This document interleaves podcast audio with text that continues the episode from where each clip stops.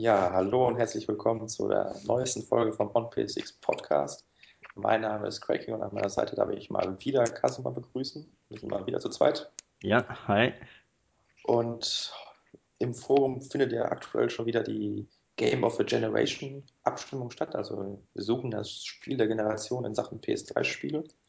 Und da ist es natürlich auch perfekt, wenn wir dazu einen Podcast ähm, aufnehmen.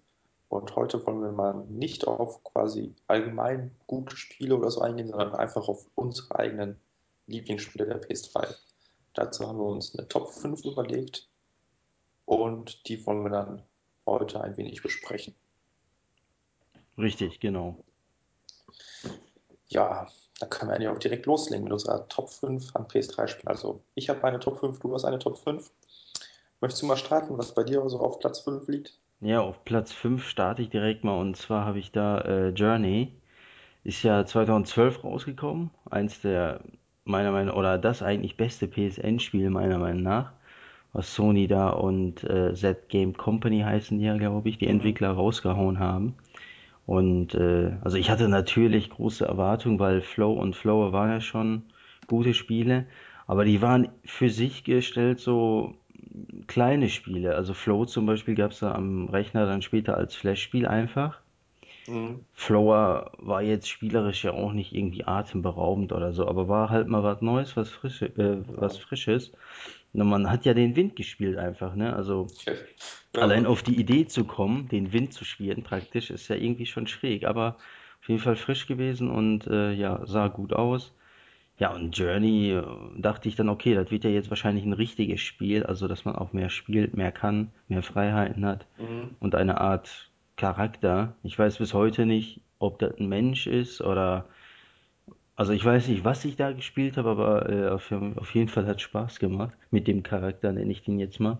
Und den anderen Charakter, der dabei, dabei war die ganze Zeit, weil Online-Modus hat das Spiel ja auch, was die anderen beiden nicht haben. Und ich finde dieses Online-Konzept gerade in dem Spiel ähm, hervorragend eingesetzt, einfach weil du weißt ja nie, mit wem du spielst, erstens. Mhm. Und zweitens, ganz wichtig, du weißt gar nicht, wann der ausgetauscht wird. Also am Ende des Spiels hatte ich zum Beispiel irgendwie um, um, die 12, 13 Leute gehabt, mit denen ich quasi gespielt habe die ganze Zeit. Und dabei dachte ich, ich habe immer nur mit einem gespielt, weil klar, das Spiel sagt ja natürlich nicht, ne, äh, Crack King has joined the game oder so, sondern da ist einfach einer da. Ja, das war ja das Interessante, das kon man konnte ja auch nicht kommunizieren oder so. Es war ja nur so irgendwie über so Gesten konnte man grob was ausdrücken, sag ich mal. War das nicht irgendwie so? Also ich habe es nicht gespielt, muss ich zugeben. Ach so, du hast es nicht gespielt. Okay, Ja, ähm, ja, also man konnte zumindest so kommunizieren, dass man so aufgeleuchtet hat, ist, wie auch immer. Also man konnte einmal so mhm. aufleuchten mit Viereck oder Kreis, glaube ich, und äh, quasi damit kommunizieren. Und äh, man hat aber irgendwie sofort, wohl ohne Worte, ohne irgendwelche anderen Sachen, hat man sofort verstanden, okay, ich weiß, was der jetzt will. Mein Partner oder Partnerin, je nachdem, weiß man ja nicht. Und äh, ja, selbst wenn der Partner zum Beispiel weit weg war oder schon voran, äh, vorausgelaufen ist, dann hat er immer gewartet. Also, ne, war kein irgendwie jemand oder war nie einer dabei, der einfach so selber äh, vorbeigelaufen ist und dich da hat stehen lassen. Also das war nie der Fall. Man hat immer zusammengehalten, obwohl man sich halt nicht kannte und man wollte die Reise äh, ja zusammen beenden. Und ähm, durch die ganzen Abschnitte ist man dann auch immer zusammen gelaufen und hat da die in Anführungsstrichen Rätsel sozusagen gelöst, aber ähm, da die jetzt nicht so komplex sind, die wird man schon irgendwie hinkriegen, wenn man sich ähm, im Level ein bisschen äh, ja, umschaut. Dann ähm, ja, kommt man da locker zum Ende. Aber war, ich glaube, wie lange habe ich gebraucht? Zwei, zweieinhalb Stunden. Länger geht's nicht. Aber da haben sich die 13 Euro wirklich absolut gelohnt für jede Minute vom Spiel. Weil das wirklich ein einmaliges Erlebnis gewesen, einmalige Spielerfahrung. Und äh, ja, hat sich wirklich abgehoben von dem restlichen PSN-Spielen. Obwohl, natürlich gibt's da auch ein Walking Dead, was ja auch fantastisch war. Und ich weiß nicht noch welche PSN-Spiele, aber letztendlich ist für mich Journey absolute Nummer eins gewesen in der Hinsicht. Mhm. Das ist eigentlich schade, weil ich habe es auch immer verfolgt mit Interesse. Bei Flower fand ich schon ganz cool. Es war halt kein Spiel, aber es war irgendwie so eine Art, ja, so, so ein lebendiges Kunstwerk irgendwie, weil es war einfach so ein Spiel, da konnte man sich drin vertiefen. Man hat im Grunde nichts gemacht, großartig, aber ja, man, es hat einen angesprochen, wie auch immer. Es ist schwer zu erklären und Journey fand ich dann doch interessant, weil es so so ein bisschen mehr Gameplay ja, nicht versprochen hat, aber es wirkte zumindest so, wie du schon am Anfang sagtest, dass man da ein bisschen mehr zu tun hat. Aber irgendwie hat mich dann, dann am Ende der Preis von, weiß nicht, 13, 14 Euro dann irgendwie abgeschreckt. Ich weiß auch nicht. Ich, vielleicht hatte ich auch keine Zeit, ich habe keinen Plan mehr, aber irgendwie bin ich nie dazu gekommen und eigentlich müsste ich das nochmal nachholen. Aber ich fand das auch schon, dieses Konzept mit dieser im Grunde leeren Welt aus Wüste dann und diese, ja, man ist ja alleine oder halt nicht alleine, je nachdem, ob man da jemanden trifft oder nicht. Es war schon extrem interessant. Gab es eigentlich noch andere ähm, ja, Umgebungen als diese Wüste oder war das? Ja, natürlich. Also da gab es noch so eine Schneelandschaft später. Mhm. Zum Beispiel, sie, sieht auch super aus. Also ob sie jetzt, ob es Schnee ist oder Sand oder was auch immer für der Engine da genutzt wurde, aber der Sand zum Beispiel, der war ja wirklich krass. Ich meine, krasseste Sand, nenne ich jetzt mal, habe ich ja in Uncharted 3 gesehen. Aber da ist es irgendwie klar, weil äh, da ist Naughty Dog, ne? Das heißt, äh, da muss der Sand. Da sieht sogar selbst die billige Plastikflasche im Spiel irgendwie geil aus, weil Naughty Dog halt, ne? Aber das ist so ein kleines PSN-Spiel mit wenig Budget wahrscheinlich, ne? Nicht zumindest nicht so viel wie bei Uncharted. Ja, Dann da eine Sandengine raushaut, äh, wo du dir denkst, alles klar, die hält fast äh, mit äh, Uncharted 3 mit. Äh, dann denkst du dir auch schon, alles klar, da haben sie wirklich einiges rausgeholt. Und ich hoffe auch, ich bin ja jetzt nicht einer von den Leuten, die sie, die sich darüber aufregen, weil alte PSN-Spiele werden ja nochmal für die PS3, äh, PS4 neu aufgelegt. Also Flow und Flower zum Beispiel kann man ja dann Cross-Buy dann umsonst runterladen für die PS4, wenn man sie Mhm. schon mal gekauft hat. Und da hoffe ich gerade, also vor allem Journey hätte ich schon eher gesehen als die beiden Titel, weil Journey zum Beispiel in 1080p weil das Spiel sieht einfach nur richtig, richtig gut aus. Und das auf einem neuen Fernseher dann, beziehungsweise halt auf einer PlayStation 4 zu sehen, weil auch viele Spiele wie bei dir zum Beispiel, du hast ja leider verpasst in der Mhm. Hinsicht oder hast halt gar nicht äh, getestet, weil der Preis dich abgeschreckt hat. So könnte man zum Beispiel auch ein kleines Bündel äh, beziehungsweise ein Bundle äh, zusammenschnüren mit anderen Spielen. Es gibt ja auch diese Journey Collectors Edition auf Disc, die kostet ja auch nur 19,99 Euro. Ja, Da genau. sind dann noch die anderen Spiele dabei und ein paar Themes und so weiter, aber letztendlich könnte man noch äh, weiteren Spielern das Spiel zugänglich machen auf der PlayStation 4, weil dann ist es halt noch besser sozusagen. Ja, es ist lustig, dass du das erwähnst, weil es gab, gibt ja die News, dass es angeblich auch kommen soll. Und ich fände es eigentlich ganz cool. Da würde ich mir wahrscheinlich holen, weil auf der PS4, wenn man am Anfang noch nichts hat, dann wäre wär so ein Titel ganz cool für den Anfang. Aber naja, mal schauen, ob es dann noch kommt oder nicht. Aber ich gehe schon davon aus, das, das lässt sich Sony nicht entgehen, vor allem wenn die anderen beiden Spiele kommen. Ja, vor allem Journey war, soweit ich es mitgekriegt habe, auch lange, lange Zeit äh, auf der Nummer eins bei den PSN-Charts. Mhm. Und muss man auch sagen, für so ein ungewöhnliches Spiel war es schon krass, Ja, weil es hat ja äh, auch rein, es hat ja auch reihenweise Awards abgesahnt, irgendwie Musik und Erlebnissen. Das war, das hat zig Titel bekommen. Ich glaube sogar der Komponist wurde irgendwie für, für Grammy äh, äh, nominiert. Grammy ist ja, glaube ich, Musik, ne? Meine ich, wenn ich Ja, vertue. Grammy, glaube glaube ich, schon. Ja. Und äh, dafür wurde er zumindest äh, nominiert, meine ich. Ob der gewonnen hat, weiß ich jetzt nicht, aber er hätte es auf jeden Fall verdient bei dem Soundtrack. Ja, nee, Und das ist ja allein schon quasi Beweis dafür, dass das Spiel besonders ist. ja, also qualitativ wirklich absolut hohen Level, aber muss sagen, bei diesen Sony Indie-Spielen sozusagen, wo Sony selber dran äh, werkelt, so, also Mhm. dran werkelt ist übertrieben, aber halt published auf jeden Fall, sich drum kümmert, die sind alle irgendwie hochwertig. Also die haben irgendwie qualitativ, müssen die sich nicht vor anderen Spielen verstecken, können teilweise sogar mit den großen Spielen mithalten, technisch zumindest. Ja, auf jeden Fall. Also ich glaube, auch ohne das Spiel gespielt zu haben, kann, kann ich durchaus einschätzen, dass das Spiel mindestens zu den besseren PSN-Titeln gehört, weil da hat Flower einfach schon zu sehr überzeugen können. Auch Flow fand ich damals, obwohl es ja im Grunde ja ein richtig simples Spiel ist. Heutzutage kriegst du sowas als Mobile Game für 99 Cent, aber damals war es ja wirklich was Besonderes noch und im Grunde hat es damals schon gebockt und Flower war dann die nächste Stufe und Journey ist dann, glaube ich, so deren ja, weiß nicht, so, so finales Projekt oder so ein, die Entwicklung von denen sieht man darin recht gut, weil es halt irgendwie sich langsam immer weiter zu so einer Art Kunstwerk entwickelt hat, von Flow, äh, Flow über Flower hin zu Journey eben. Und ja, also ich glaube, da, da muss ich auch nochmal was nachholen. Ja, auf jeden Fall. Also kann ich dir dringend empfehlen, das Spiel. Mhm. Gut, dann komme ich mal zu meiner fünften Platzierung. Lustigerweise auch ein PSN-Spiel, aber nicht Journey oder irgendwas anderes von denen, sondern Superstar das HD. Ich glaube, weiß nicht, kam das schon zum Release der PS3 oder erst kurz später? Ähm, da gab's, vielleicht erinnerst du dich noch dran, äh, zum Launch gab's ja dieses Blast, Blast Factor, glaube ich, Ach ne? ja, genau, genau, genau. Der war aber Mhm. nicht so geil, aber man hat damals halt dann das gespielt, weil gab's ja nichts anderes Mhm. oder wenig. Und dann kurz darauf kam, glaube ich, dann Superstar, das HD. Das war ja dann die Erlösung, das Spiel. Genau. Ja, und dann habe ich dann auch erstmal ein paar Tage quasi mit einem PSN-Spiel verbracht. Nee, also Superstars HD ist, ich glaube, das ist ja irgendwie so ein Remake von einem alten Titel sogar. Ich weiß es gar nicht mehr genau. Auf jeden Fall fliegt man mit einem Raumschiff um einen Planeten herum und es fliegen einem quasi andauernd irgendwelche Kometen entgegen und später auch Aliens und irgendwelche anderen Gegnerarten. Und ja, in so, in so, so ich weiß nicht, wie nennt man sowas, in so einem Shoot'em-up-Manier, wie auch immer, versucht man jetzt quasi einfach zu überleben, indem man Kometen abknallt und so weiter. Und das klingt so simpel, aber es hat so unglaublich gebockt. Das gibt's einfach gar nicht. Also, es ging im Grunde nur darum, Punkte zu sammeln. Man hat halt den Planeten gesäubert und hat überlebt und immer weiter und weiter, mehr Gegner, mehr Kometen.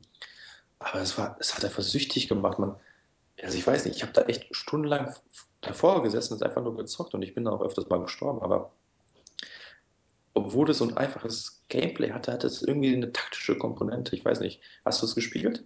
Ich habe selber, ja, ich habe es auch wirklich lange Hm? gespielt und äh, mit Freunden natürlich bei der Highscore-Liste da immer genau. übertroffen gehabt. Dann hat er mich übertroffen und aktueller Stand ist, glaube ich, dass er mich äh, noch übertroffen hat. Aber vielleicht ändert sich das mal schauen. Aber ich habe es auch wie du wirklich sehr lange gespielt, weil es sieht optisch einfach geil aus. Vor allem ganz wichtig auch fürs Game Gameplay, es steuert sich göttlich, muss ich sagen. Also du hast Es keine Hänger, genau, es ist einfach mega direkt. Du drückst was, zack, hast du auch die Reaktion und das wünscht man sich eigentlich von allen anderen Spielen, aber das schaffen leider nicht alle. Ja, also da war jede Taste war richtig belegt, du wusstest, wo was ist und diese Twin-Stick-Steuerung war ja damals auch neu und Mhm. hatte eben nicht jedes Spiel. Seitdem ist das ja dann in Shoot'em-Ups schon fast Standard. Selbst ein Dead Nation zum Beispiel kommt ja auch vom selben Entwickler, Ja, hat ja auch diese Twin-Stick-Steuerung und ich finde diese Twin-Stick-Steuerung einfach geil bei einem Shoot'em-Up. Und ähm, ja, Superstars HD war super. Ich meine vor allem Du hast auch später noch äh, Patches gekriegt, wo das Spiel, ich glaube, um den 3D-Modus erweitert wurde, ja, irgendwie auf, Soundtrack, also da wurde auch ordentlich supported, das Spiel. ja, auf jeden Fall. Und der 3D-Modus kam ja richtig spät erst. Also, das ist echt unglaublich, wie die das supportet haben. Es gibt, das lief ja so auch schon in Full HD und dann noch 3D-Modus und alles Mögliche. Ja, also da haben sich die Entwickler echt Mühe gegeben und das hat man auch wirklich in jeder Ecke des Spiels gemerkt. Also auch, ich fand ja das System damals richtig genial mit den vier Waffen und dann je nachdem, welche Stein, äh, Kometenarten oder Gegnerarten kamen, konnte man halt je nachdem, welche Waffe man nimmt, schneller den Gegner töten oder eben nicht. Und das hat diese ganz tolle taktische Komponente fliegen dann zusammen noch mit Bomben und diesem Boost. Und das, vor allem das Beeindruckendste an dem Ganzen, es war so ein Effektfeuerwerk. Man kann ja denken, okay, 1080p, PSN-Spiel sieht wahrscheinlich eh nicht so prickelnd aus. Nee, überhaupt nicht. Das Ding sieht einfach noch, auch heute noch abartig geil aus. Die ganzen Effekte, also das kann man so gar nicht erklären, weil das muss man im Grunde gesehen haben. Was da am Anfang, also was da für Effekte abgefeuert werden, also allein dieses, dieses Splittern von Planeten und Gegnern, das, das sind, da, da fliegen ja zigtausend Dinge durch die Luft und dann, also teilweise verliert man echt den Überblick, also das ist schon echt krass, aber weiß nicht, das hat den ganzen auch diesen, diesen, das Ganze dem, wie soll ich sagen, so einen gewissen Reiz verliehen. Ja, ich weiß, was du meinst. Also optisch war es zu Anfang natürlich äh, richtig geil. Später wurde es klar übertrumpft von anderen Spielen, aber hält sich heute halt noch gut, ne? Ist eben gut gealtert, würde Ja, ich mir jetzt mal behaupten. Und ähm, ich freue mich ja auch deshalb insgeheim auf Resogun. Ist ja auch von denselben Entwicklern. Ja, Und äh, da sind ja jetzt schon die Partikeleffekte und so weiter dermaßen krass, wo du dir denkst, Alter, wie geht das denn so, weißt du, wo jedes einzelne Teil angezeigt wird und äh, zerstört wird und äh, was weiß ich noch für all die ganzen Effekte, die sie da feiern. Also ähm, ich glaube, Hausmark heißen sie ja, äh, die wissen schon, wie sie mit einer Konsole da am Anfang umzugehen haben. hm. ja ich, genau, also auf Resogun freue ich mich auch tierisch. Es ist ja im Grunde das Super Stardust HD so abgewandelt. Also anstatt um so einen dreidimensionalen Planeten fliegt man jetzt einfach auf so einer zweidimensionalen Schiene ein bisschen hin und her. Aber das Kerngameplay bleibt doch schon recht ähnlich. Aber ich habe es ja auf der Gamescom schon gespielt. Weiß nicht, du tust auch schon dran? Nee, leider nicht, ich hab's nicht Nee. gespielt. Also die Partikeleffekte und alles, das ist wieder unfassbar, was da alles abkommt. Also es ist nochmal eine ganz Ecke krasser als Superstars HD. Und gameplay-technisch macht, also es hat mich sofort wieder gepackt. Ich, also ich wollte dann kein Arsch sein und habe dann halt auch immer mal den Controller aus Hand gegeben, aber ich hätte locker eine Stunde stehen können. Es hat mich sofort wieder gepackt in dieses Super Stylus HD-Feeling und vor allem, das ist ja für PS Plus, gesagt, kostenlos zum Release direkt an der PS4. Und also da freue ich mich. Also ist für mich einer der, der Launch-Titel der PS4, wie schon Stardust HD eben bei der PS3 war. Also in Sachen PSN-Spiele ist Super Stardust HD für mich persönlich der beste Titel, weil es einfach, also ich weiß nicht, ich habe da Wochen, Monate mit verbracht und hin und wieder starte ich das heute noch so, einfach, einfach um mal wieder so einen Highscore zu jagen, auch wenn ich das wahrscheinlich schaffe, aber das schaffen nicht viele Spiele. Ja, über, vor allem über Jahre hin, ne, dass sie dann halt einen bei Laune halten und dass man die halt immer wieder einlegen kann. Also man muss ja nicht jeden Tag die Sachen spielen, aber aufgrund einfach der, der, der Faszination, sage ich mal, von dem Spiel, weil es eben so gut ist, kann man sie jeden Tag spielen. Ich glaube, selbst in fünf Jahren würdest du das noch spielen wollen, weil es einfach gut ist, das Spiel. Also hat keine großen Macken und äh, soweit ich weiß, eigentlich für mich gar keine Macken, aber ähm, ja, höchstens der Soundtrack, aber den kann man ja, glaube ich, sogar, genau, Ingame-Soundtrack hat ja da auch, also Ja, es wird auch nachgepatcht, wurde genau. auch nachgepatcht, also ähm, ja, selbst da kannst du Abhilfe schaffen sozusagen. In der, insofern, ähm, ja, ich kann verstehen, warum das bei dir eins der besten, wenn nicht das beste PSN-Spiel ist. Ja, ja, also wer das noch nicht gespielt hat, sollte sich neben Journey auch nochmal Superstar das HD zu Gemüte führen. Also ich weiß nicht, das kostet glaube ich 4 Euro oder so. Irgendwie Mhm. sowas. Müsste ganz billig sein, aber weiß ich Ja, auch nicht, aber auf jeden Fall unter 10 Euro und ja, äh, lohnt sich also absolut. da Also kann man nichts falsch machen, sage ich. Gut. Kommen wir nun zu Platz 4. Möchtest du zuerst oder soll ich? ja, dann mache ich wieder weiter. Äh, da Platz 4 habe ich Demon's Souls. Ah. Demon's Souls äh, kam ja 2009 raus, soweit ich weiß, jetzt im Sommer, glaube ich. Und da auch erstmal Asien exklusiv gewesen. Mhm. Und da hatte ich es mir auch importiert gehabt direkt erstmal, weil äh, ich war sofort oder bin auch heute ja noch für neue Spiele offen, also für neue Genres. Und äh, das sah zwar irgendwo klassisch aus, so wie so ein klassisches äh, RPG, aber letztendlich äh, doch ein bisschen anders, weil man, bitte? Bisschen ist gut.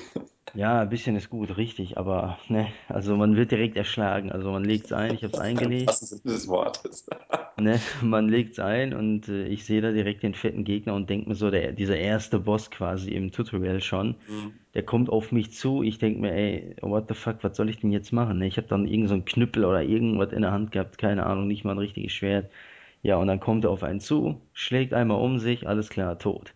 Dann saß ich da erstmal so und dachte mir, ey, ernsthaft jetzt? Was, was hätte ich denn da tun sollen? Und dann im Nachhinein erfahren, du kannst ihn tatsächlich umbringen.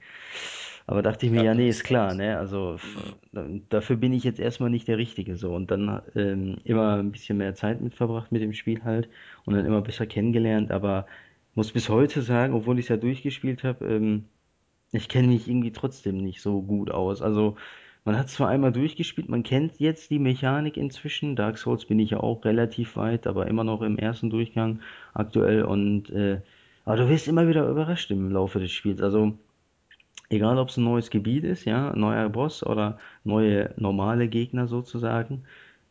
Da ist jeder für sich allein gestellt. Also du musst die wirklich jeden einzelnen Gegner respektieren und wissen, okay, der kann so schlagen, der kann diese Attacke, der kann von hinten kommen, der Mhm. kann von der Seite kommen. Und wenn er nochmal von verschiedenen Seiten kommt, nochmal vielleicht andere Angriffe. Also all die Aspekte musst du beachten. Und ganz ehrlich, so wurde der Spieler, ehrlich gesagt, selten ähm, ja, wie soll ich sagen, nicht überfordert, aber so wurde er noch nie angepackt. Also ein Skyrim zum Beispiel hat ein lächerliches Kampfsystem, ist ein geiles Spiel, ja, aber da ist einfach nur ein, ja, mit R1 oder ich weiß nicht, welche Taste das war jetzt, oder X oder keine Ahnung, ist schon länger her, schlägst du einfach nur drauf. Ja, also Ja. das war's, also sehr simpel und stumpf einfach so. Du kannst natürlich auch schleichen und alles, aber so muss ich jetzt nicht ins Detail gehen bei Skyrim. Die Leute wissen einfach den, kennen den Unterschied. Einfach, ähm, das, äh, bei Demon's Souls, selbst da ist das Kampfsystem nicht irgendwie großartig, äh, weiß ich nicht, innovativ oder sonst was, aber du, du überlegst halt ganz genau, wann schlage ich zu, weil die Ausdauer ja davon abhängig ist, weil wenn du einmal äh, zuschlägst, je nachdem, auch wenn du stärker zuschlägst, geht die Ausdauer natürlich deutlich runter und du musst dich wieder regenerieren bzw. wieder weggehen vom Gegner, dich äh, ja wegrollen, ausweichen, wie auch immer, weil er dann wieder zuschlagen würde wahrscheinlich. Und äh, bei Gegnern, die Magie einsetzen zum Beispiel, musst du auch wissen, okay, ein normales Schild wehrt, wehrt das zwar ab, oh ja, aber hat ja keinen magischen, magische Abwehr. Weil magische Abwehr zum Beispiel wird dann nur minimal bei dir was abziehen. Mit einem Mhm. normalen Schwert geht schon deutlich mehr wieder runter. Also sind halt alles so Sachen, die man einfach beachten muss, weil wenn man da ja mit einem 0815 Verhalten, wenn ich das jetzt mal rangeht, dann kriegt man ordentlich auf die Fresse und kommt gar nicht zum Aufstehen so oder gar nicht zum Spielen. Aber ähm, wenn man sich wirklich mit der ganzen Materie, mit dem Universum auch, weil die Story und so weiter, allein das Storytelling ist in dem Spiel dermaßen geil gemacht, finde ich, weil das wird dir nicht so auf dem Präsentierteller so serviert, weißt du? Also du kriegst irgendwie, du musst selber einfach die Story machen, so. Also praktisch, es gibt eine Story in dem Spiel, ja, es gibt auch Quests und all dies, das, NPCs, aber du musst selber einfach verstehen, das Spiel nimmt dich ja halt in, äh, zu keiner Situation an die Hand, weil muss es ja auch nicht. Du musst selber halt auf deine Reise gehen mit deinem Charakter und selber erforschen. Und äh, gibt auch viele Spiele, äh, viele Spieler, die einen ganz anderen Durchgang hatten als zum Beispiel ich, weil die haben erst, keine Ahnung, Welt 2.3 gemacht oder 2.1 oder 2.2 oder sonst was und ich war erst in der ersten Welt unterwegs und habe mich da erstmal umgeguckt, was ich denn da alles so finde. Und äh, ja, das Spiel lädt einfach auch ein, dass man anders spielt sozusagen oder dass jeder da anders rangeht, weil man eben auch sehr viele verschiedene Möglichkeiten hat.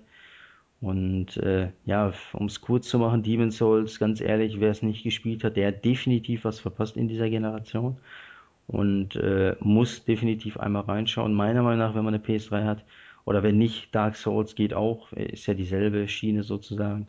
Und äh, aber auf jeden Fall ein hervorragendes Spiel. Und was ich leider schade finde, weil Sony ist das ja durch die Lappen gegangen, praktisch. Ja. Die, die hatten es ja, da hat ja, glaube ich, From Software bei denen äh, das Spiel vorgestellt damals, bei Sony. Und äh, von wegen halt, dass die es publishen sollen. Und da hat Sony gesagt, okay, publishen wir zwar, aber wir sehen kein Potenzial in der Reihe, in der Serie. Da muss man sich mal auf der Zunge zergehen lassen. Eigentlich ist Sony ja immer offen für Neues und die supporten ja wirklich äh, schräge Spiele oder sonstiges. Und äh, ich meine, ne, nicht umsonst sind Indies irgendwie, kommen die Indies ja vor den AAA-Titeln bei der PS4, hat man das Gefühl. Und äh, ja, da haben sie halt damals wohl gesagt, ja, nee, sehen wir halt kein Potenzial drin. Und so kam dann Dark Souls natürlich nach dem Erfolg, wohlgemerkt, von Demon's Souls für verschiedene Systeme raus, wie die Xbox und den PC. So hat man dann leider eine potenzielle Exklusivreihe dann halt äh, verloren. Aber soll ja für die Spieler kein ähm, ja, Negativpunkt sein. Wer zumindest eine PlayStation 3 hat, der sollte sich äh, Demon's Souls auf jeden Fall zulegen. Ist so mein Standpunkt dazu. Ja, nee, also da kann ich dir zustimmen. Ich habe es ja erst relativ spät quasi ausprobiert, erst als es letzte, weiß nicht, das war zwei, drei Monate her, bei PS Plus ins Angebot kam. Da habe ich es das erste Mal ausprobiert. Vorher, das ist ja eigentlich eine total verrückte Geschichte. Das kam ja, wie du schon sagtest, in äh, Asien zuerst raus und war fürs erste Asia exklusiv. Aber da hat man ja schon gehört, hey Leute, das, okay, ähm, das Spiel kann man ähm, auch auf Englisch spielen und das ist eigentlich richtig gut. Und da hat sich so im Internet so, so, so eine Gerüchteküche gebildet, von wegen, dass es eigentlich so ein Geheimtitel ist. Ja, dann hat, haben sich ja zig Leute importiert, du ja scheinbar auch. Und ja, das ist, das hat ja einen unglaublichen Weg gemacht. Also das Ding hat sich dann, ich glaube, das kam anderthalb Jahre später oder so erst in Europa raus. Und ja, also, weiß nicht, es hat, es fristet so Nischendasein, aber es hat eine ganz, ganz enge und feste Fangemeinde entwickelt. Und ich habe ja halt leider erst relativ spät quasi angefangen damit. Und so typisch Demon's Souls, wie du schon sagtest, du stehst da erstmal vor einem dicken Boss und kriegst aus dem Maul. So, ist, also im Grunde muss man sich damit abfinden, dass man bei Demon's Souls öfters mal stirbt. Aber das Tolle ist, anders als andere Spiele, wenn, weiß nicht, keine Ahnung, nehmen irgendeinen XY-Shooter, wenn du dort stirbst, denkst du so, scheiße, mein Gott, das Spiel ist einfach unfair, weil hier sind irgendwie 10.000 Sniper oder so. Das, aber bei Demon's Souls, wenn du da stirbst, da denkst du nicht, okay, das Spiel hat mich hier gerade richtig verarscht oder so. Nee, hast du gemerkt, okay, ich hätte vielleicht abwarten müssen, ich habe zu früh angegriffen, ich habe meine Verteidigung irgendwie schleifen lassen. Im Grunde ist man immer selber schuld. Du kannst jeden Gegner mit fast jeder Waffe besiegen und man quasi je, also was dich nicht umbringt, macht dich stärker so ungefähr. Also du kannst dann ja quasi immer und immer wieder von neuem diese Level starten. Du, irgendwann kannst du die auswendig und du weißt ganz genau, okay, bei dem Gegner muss ich jetzt irgendwie blocken, bei dem Gegner muss ich ausweichen, bei dem muss ich warten, bis der diesen und diesen Angriff gemacht hat, dann kann ich super kontern und solche Sachen. Das war so ein ohne groß, also natürlich gibt es auch Skillpunkte, aber diese Lernkurve war auch ohne Skills etc. einfach riesig bei dem Spiel. Und das, das schaffen einfach fast keine Spiele heutzutage. Heutzutage ist entweder, die sind schwer, aber unfair schwer, weil die, weil wie gesagt, einfach den Spieler irgendwie mit Sachen bombardieren, die man gar nicht normal schaffen kann. Und halt, wenn dann entweder mit Glück, das hat dann nichts mit Können zu tun, oder eben, die sind einfach so leicht, weil die für Casuals oder sonst was optimiert werden. Und Demon's Souls hat es halt geschafft, dass, wenn man sich da ein bisschen reinbeißt, also okay, der Anfang ist, finde ich, ein bisschen zäh, aber wenn man sich da reinbeißt, hat man diese Lernkurve, das ist unglaublich, ja, wie soll ich sagen, so, so, das, das, das macht einen glücklich, weil man sich denkt, okay, ich bin besser geworden, ich habe das Spiel gemeistert und das schaffen nur recht wenige Spiele. Ich habe es zwar leider noch nicht durch, weil es einfach zeitlich irgendwann nicht mehr hingehauen hat, aber an sich, die paar Stunden, die ich da dann verbracht habe, waren top. Also auch die Präsentation, wie du schon sagtest, mit, dieser, mit dem ganz leichten Storytelling und dann, dann, kann man ja auch als Spieler quasi Nachrichten an andere Spieler ähm, ja, hinterlassen, indem man auf diesem Bogen quasi eine Nachricht hinterlässt und dann liest man die und dann weiß er auch nicht, will er dich vielleicht anlügen, meint er das ernst und dann steht halt manchmal irgendwie Achtung, Gegner oder irgendwie schwieriger Gegner oder irgendwie neben Feuer oder irgendwie sowas und ja, weiß ich nicht, also das, das gibt dem Ganzen so eine komische Komponente, dass man nie genau weiß, was einen erwartet und irgendwie ja doch und man geht einfach komplett anders ran. Anders als bei anderen Spielen, da läufst du einfach blind nach vorne. Bei Demon's Souls denkst du, okay, an jeder Ecke kann der Tod lauern. Und ich weiß nicht, also so wie Demon's Souls, wie ich Demon's Souls gespielt habe, habe ich kein anderes Spiel gespielt. Das war irgendwie also schwer zu erklären, wie ich finde. Man muss das wirklich mal gesehen haben, um Demon's Souls einschätzen zu können. Ja, wie gesagt, also ich merke das ja schon, so wie du es gesagt hast, wieder auch anders gewesen bei dir einiges. Klar, du hast zum Beispiel mehr auf die Nachrichten geachtet. Die habe ich zwar nicht unbedingt ignoriert, aber da du ja gesagt hast, manche verarschen dich ja auch sozusagen. Also manche sagen, ne, irgendwie da ist was Wichtiges, geh mal da lang. Ja, und dann und kommt dann er mich. ja, dann gehst du da lang, ne, und dann wirst du erstmal richtig fertig gemacht, so, weißt du, gut, beim nächsten Durchgang weißt du Bescheid, alles klar, da gehe ich erstmal nicht lang, aber da ist auch diese Neugier, weißt du, die befriedigt werden möchte, okay, da steht jetzt, geh da lang, dann, ja, warum nicht, ne, der Spieler, der das hinterlassen hat, der wird mir schon nichts Böses wollen, so praktisch.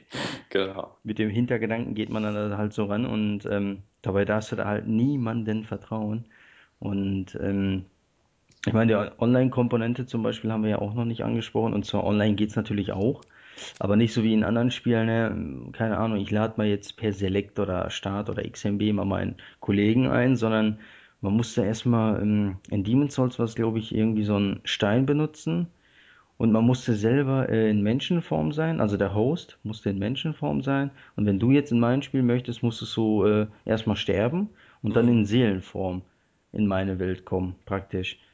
Und äh, in Dark Souls, glaube ich, ein bisschen anders gemacht, aber bei Demon's Souls war es dann so. Und äh, aber wenn du Mensch warst, konnten gleichzeitig auch andere Spieler reinkommen. Natürlich feindlich dann, ja. Das heißt, dann war PvP sozusagen aktiv. Ja, wobei das Und war das Interessante, das musste ja nicht feindlich sein. ja, nur ähm, Du hast in der Regel, also wenn du selber dich schützen wolltest, dann hast du eigentlich in der Seelenform gespielt, weil dann kannst du ja nicht angegriffen werden, ne? Da kann Mhm. ja keiner von außen kommen, da kann dir aber auch keiner von außen helfen. Aber du musst auch wieder bedenken, das ist echt wirklich verzwickt. Ähm, da gibt's ja diese weiße und schwarze Welttendenz. Äh, ich glaube, wenn's, äh, ich glaube, da habe ich wieder falsche Info. Also ich weiß nicht mehr genau, wie es war, aber weiß war, glaube ich, leichter und schwarz war schwerer, weil irgendwie, wenn du als Mensch äh, gestorben bist, immer wieder dann sind die Gegner auch schwerer geworden. Und bist du nicht oft gestorben, waren die Gegner normal sozusagen. Also dann waren die auch beim ersten Mal machbar. Natürlich wieder auf Demon's Souls äh, Niveau Mhm. natürlich. Ne? Das heißt, da kriegst du immer noch auf die Fresse. Aber äh, wenn du jetzt 20 Mal stirbst, ja, und packst es einfach nicht, dann werden die eher schwieriger, die Gegner, Ist ja als dass absurd. einfacher werden. Ja. Und also das Spiel äh, zwingt dich quasi indirekt, äh, ne, komm Junge, werd besser so langsam. Aber gut, 20 Mal an einem Boss bist du dann in der Regel auch nicht verreckt, weil du wusstest dann einfach irgendwann alles klar, der macht diese Attacke, der macht das, ich kann nah ran oder ich muss weit weg. In der Regel bei großen Bossen, geh lieber nah ran zwischen die Beine und dann schlag einfach um nicht. Äh, funktioniert meistens, aber kann man natürlich nicht pauschalisieren bei Demon's Souls. Auf jeden Mhm. Fall ähm, wie gesagt, muss man immer anders rangehen, aber die Online-Komponente war auch halt so eine Sache und eine neue, dass du halt nicht einfach äh, mit jedem zocken konntest, weil du brauchtest halt eben diese Steine. Du musstest die dann praktisch farmen und du wusstest ja in der Regel auch nicht, erstmal brauchst du, da, die sagt ja auch wieder kein Mensch im Spiel, ja, dass du einen Stein brauchst für, für, für Online-Gaming. Die sagen zwar vielleicht, da gibt es einen Stein, der dies und das kann, aber das sagt ja keiner explizit, ey, Online-Gaming, PvP, dies und das. Du kriegst nur zum Spielstart äh, immer die Meldung, Demon's Souls ist ein Online-Spiel und ähm, keine Ahnung, da können dich Leute überraschen oder eben nicht, aber du weißt halt nicht wie, ne? Wie kannst du das aktivieren, in die Wege leiten oder wie kannst du dich dagegen wehren, wie auch immer. Und das sind alles so äh, Aspekte, die muss man dann beachten.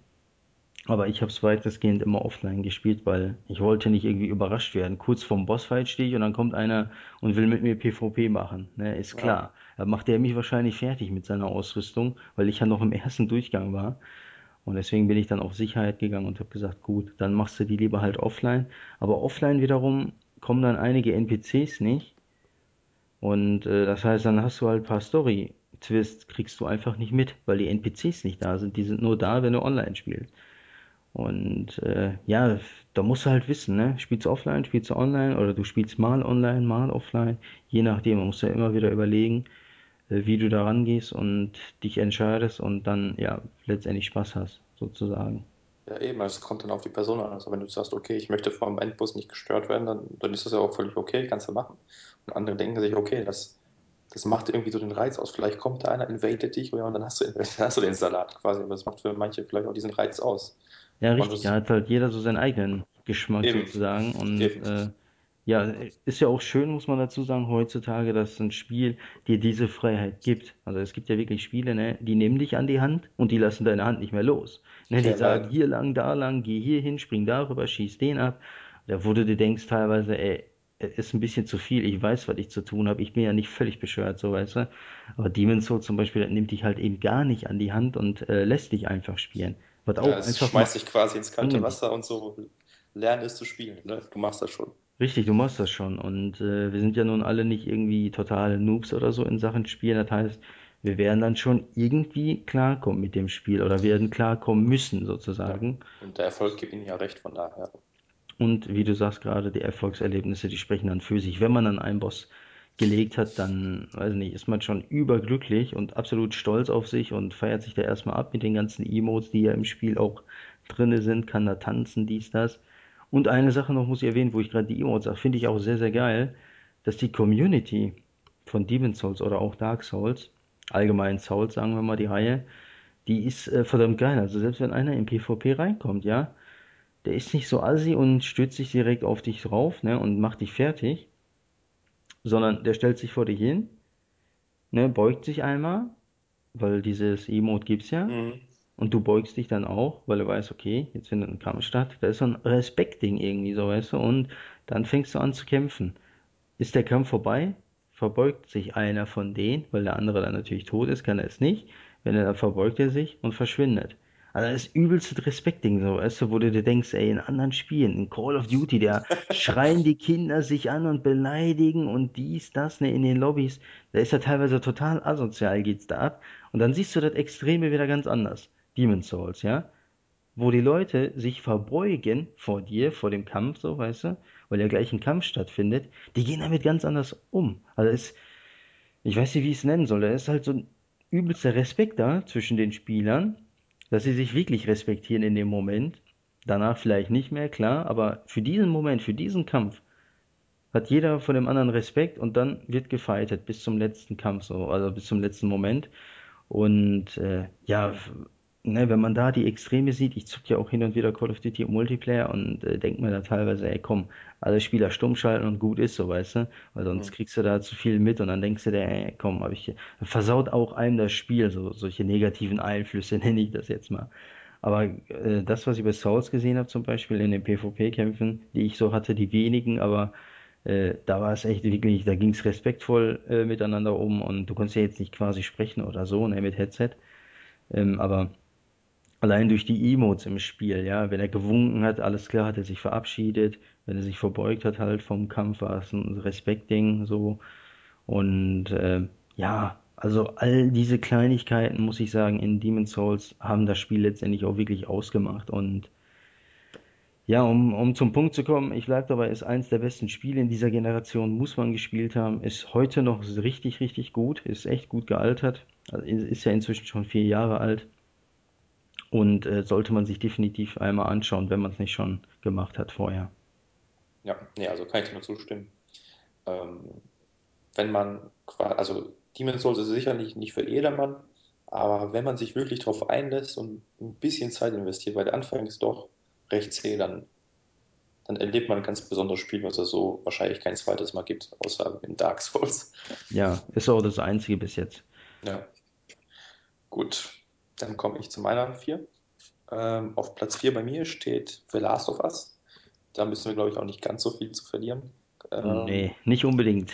genau, haben wir ja schon im letzten Podcast ausführlich besprochen, aber ich kann ja kurz sagen, warum es so auf meiner 4 steht. Also, ich war mir eigentlich unschlüssig, weil ich habe quasi, äh, quasi zwischen The Last of Us und, und Uncharted 1 oder 2, je nachdem.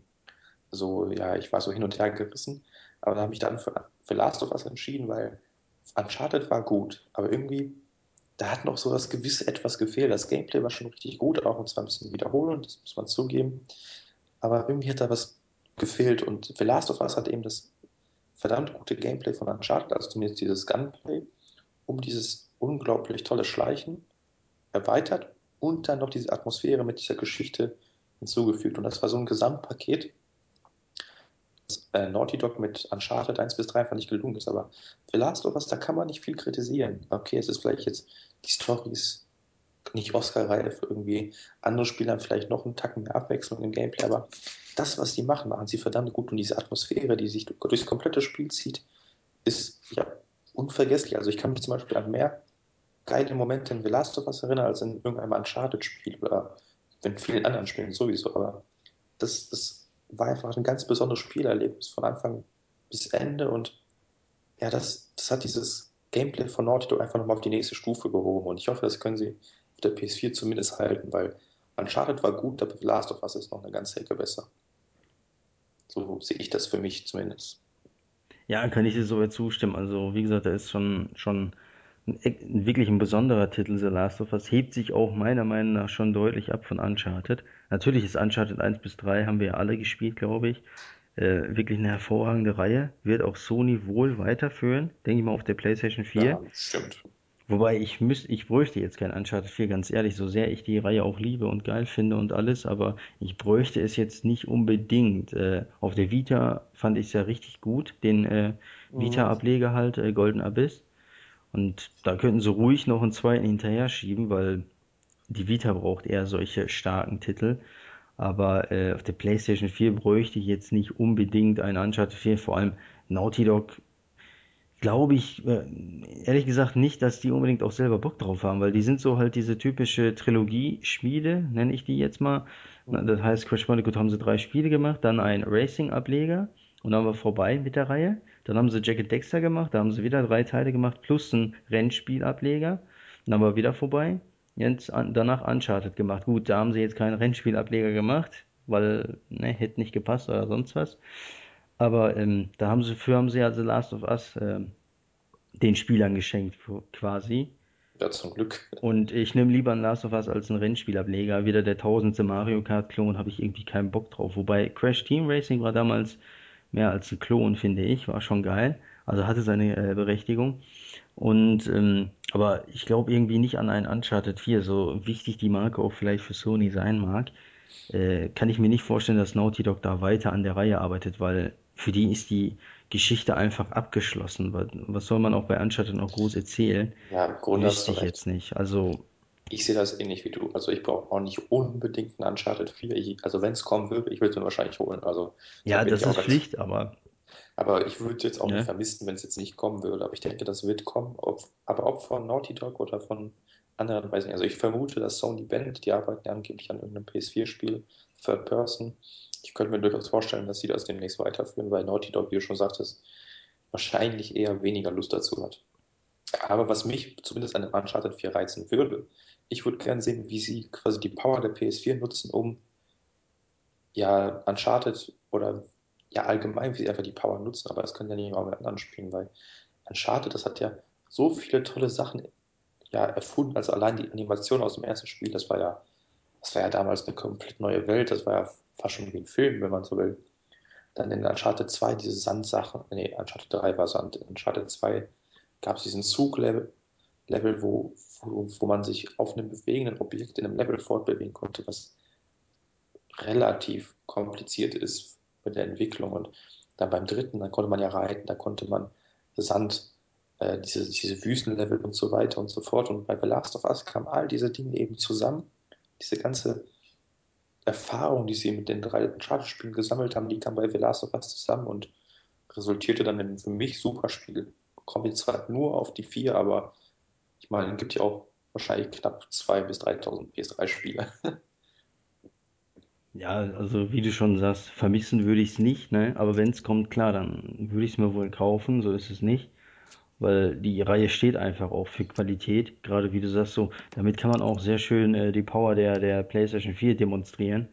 Naughty Dog lässt sich da einfach nicht lumpen. Also ich bleib dabei, dass die auch selbst bei der PC-ähnlichen Hardware, die die PS4 ja jetzt hat, werden sie immer noch eine der besten sein, die die Bestimmt. Konsole unterstützen. Also ähm, da glaube ich nicht nur, weil es jetzt PC-ähnlich ist, äh, werden die da nichts reißen. Das ist einfach, das würde nicht stimmen. Und äh, die setzen sich ja nach wie vor mit einer Plattform auseinander, mit der Hardware, konzentrieren sich auch nebenbei halt nur auf diese Hardware was in dem Fall einfach ein Vorteil ist, denke ich, für die Entwickler, weil die sich halt nicht irgendwie eine Xbox One Architektur oder eine Wii U Architektur noch irgendwie äh, kennenlernen müssen oder beziehungsweise kennen müssen, diese Entwicklerumgebung und äh, werden da, denke ich mal, massig was rausholen. Also ich hoffe eher ein The Last of Us 2, jetzt nicht unbedingt mit den beiden Charakteren, das vielleicht nicht, aber das äh, Setting, das Universum sozusagen, gefiel mir so gut, dass man da vielleicht eine andere Geschichte erzählen kann. Und ähm, klar, nebenbei kann man dann auch die Power der PlayStation 4 zeigen, aber über die Qualität, ganz ehrlich, über die technische Qualität von Naughty Dog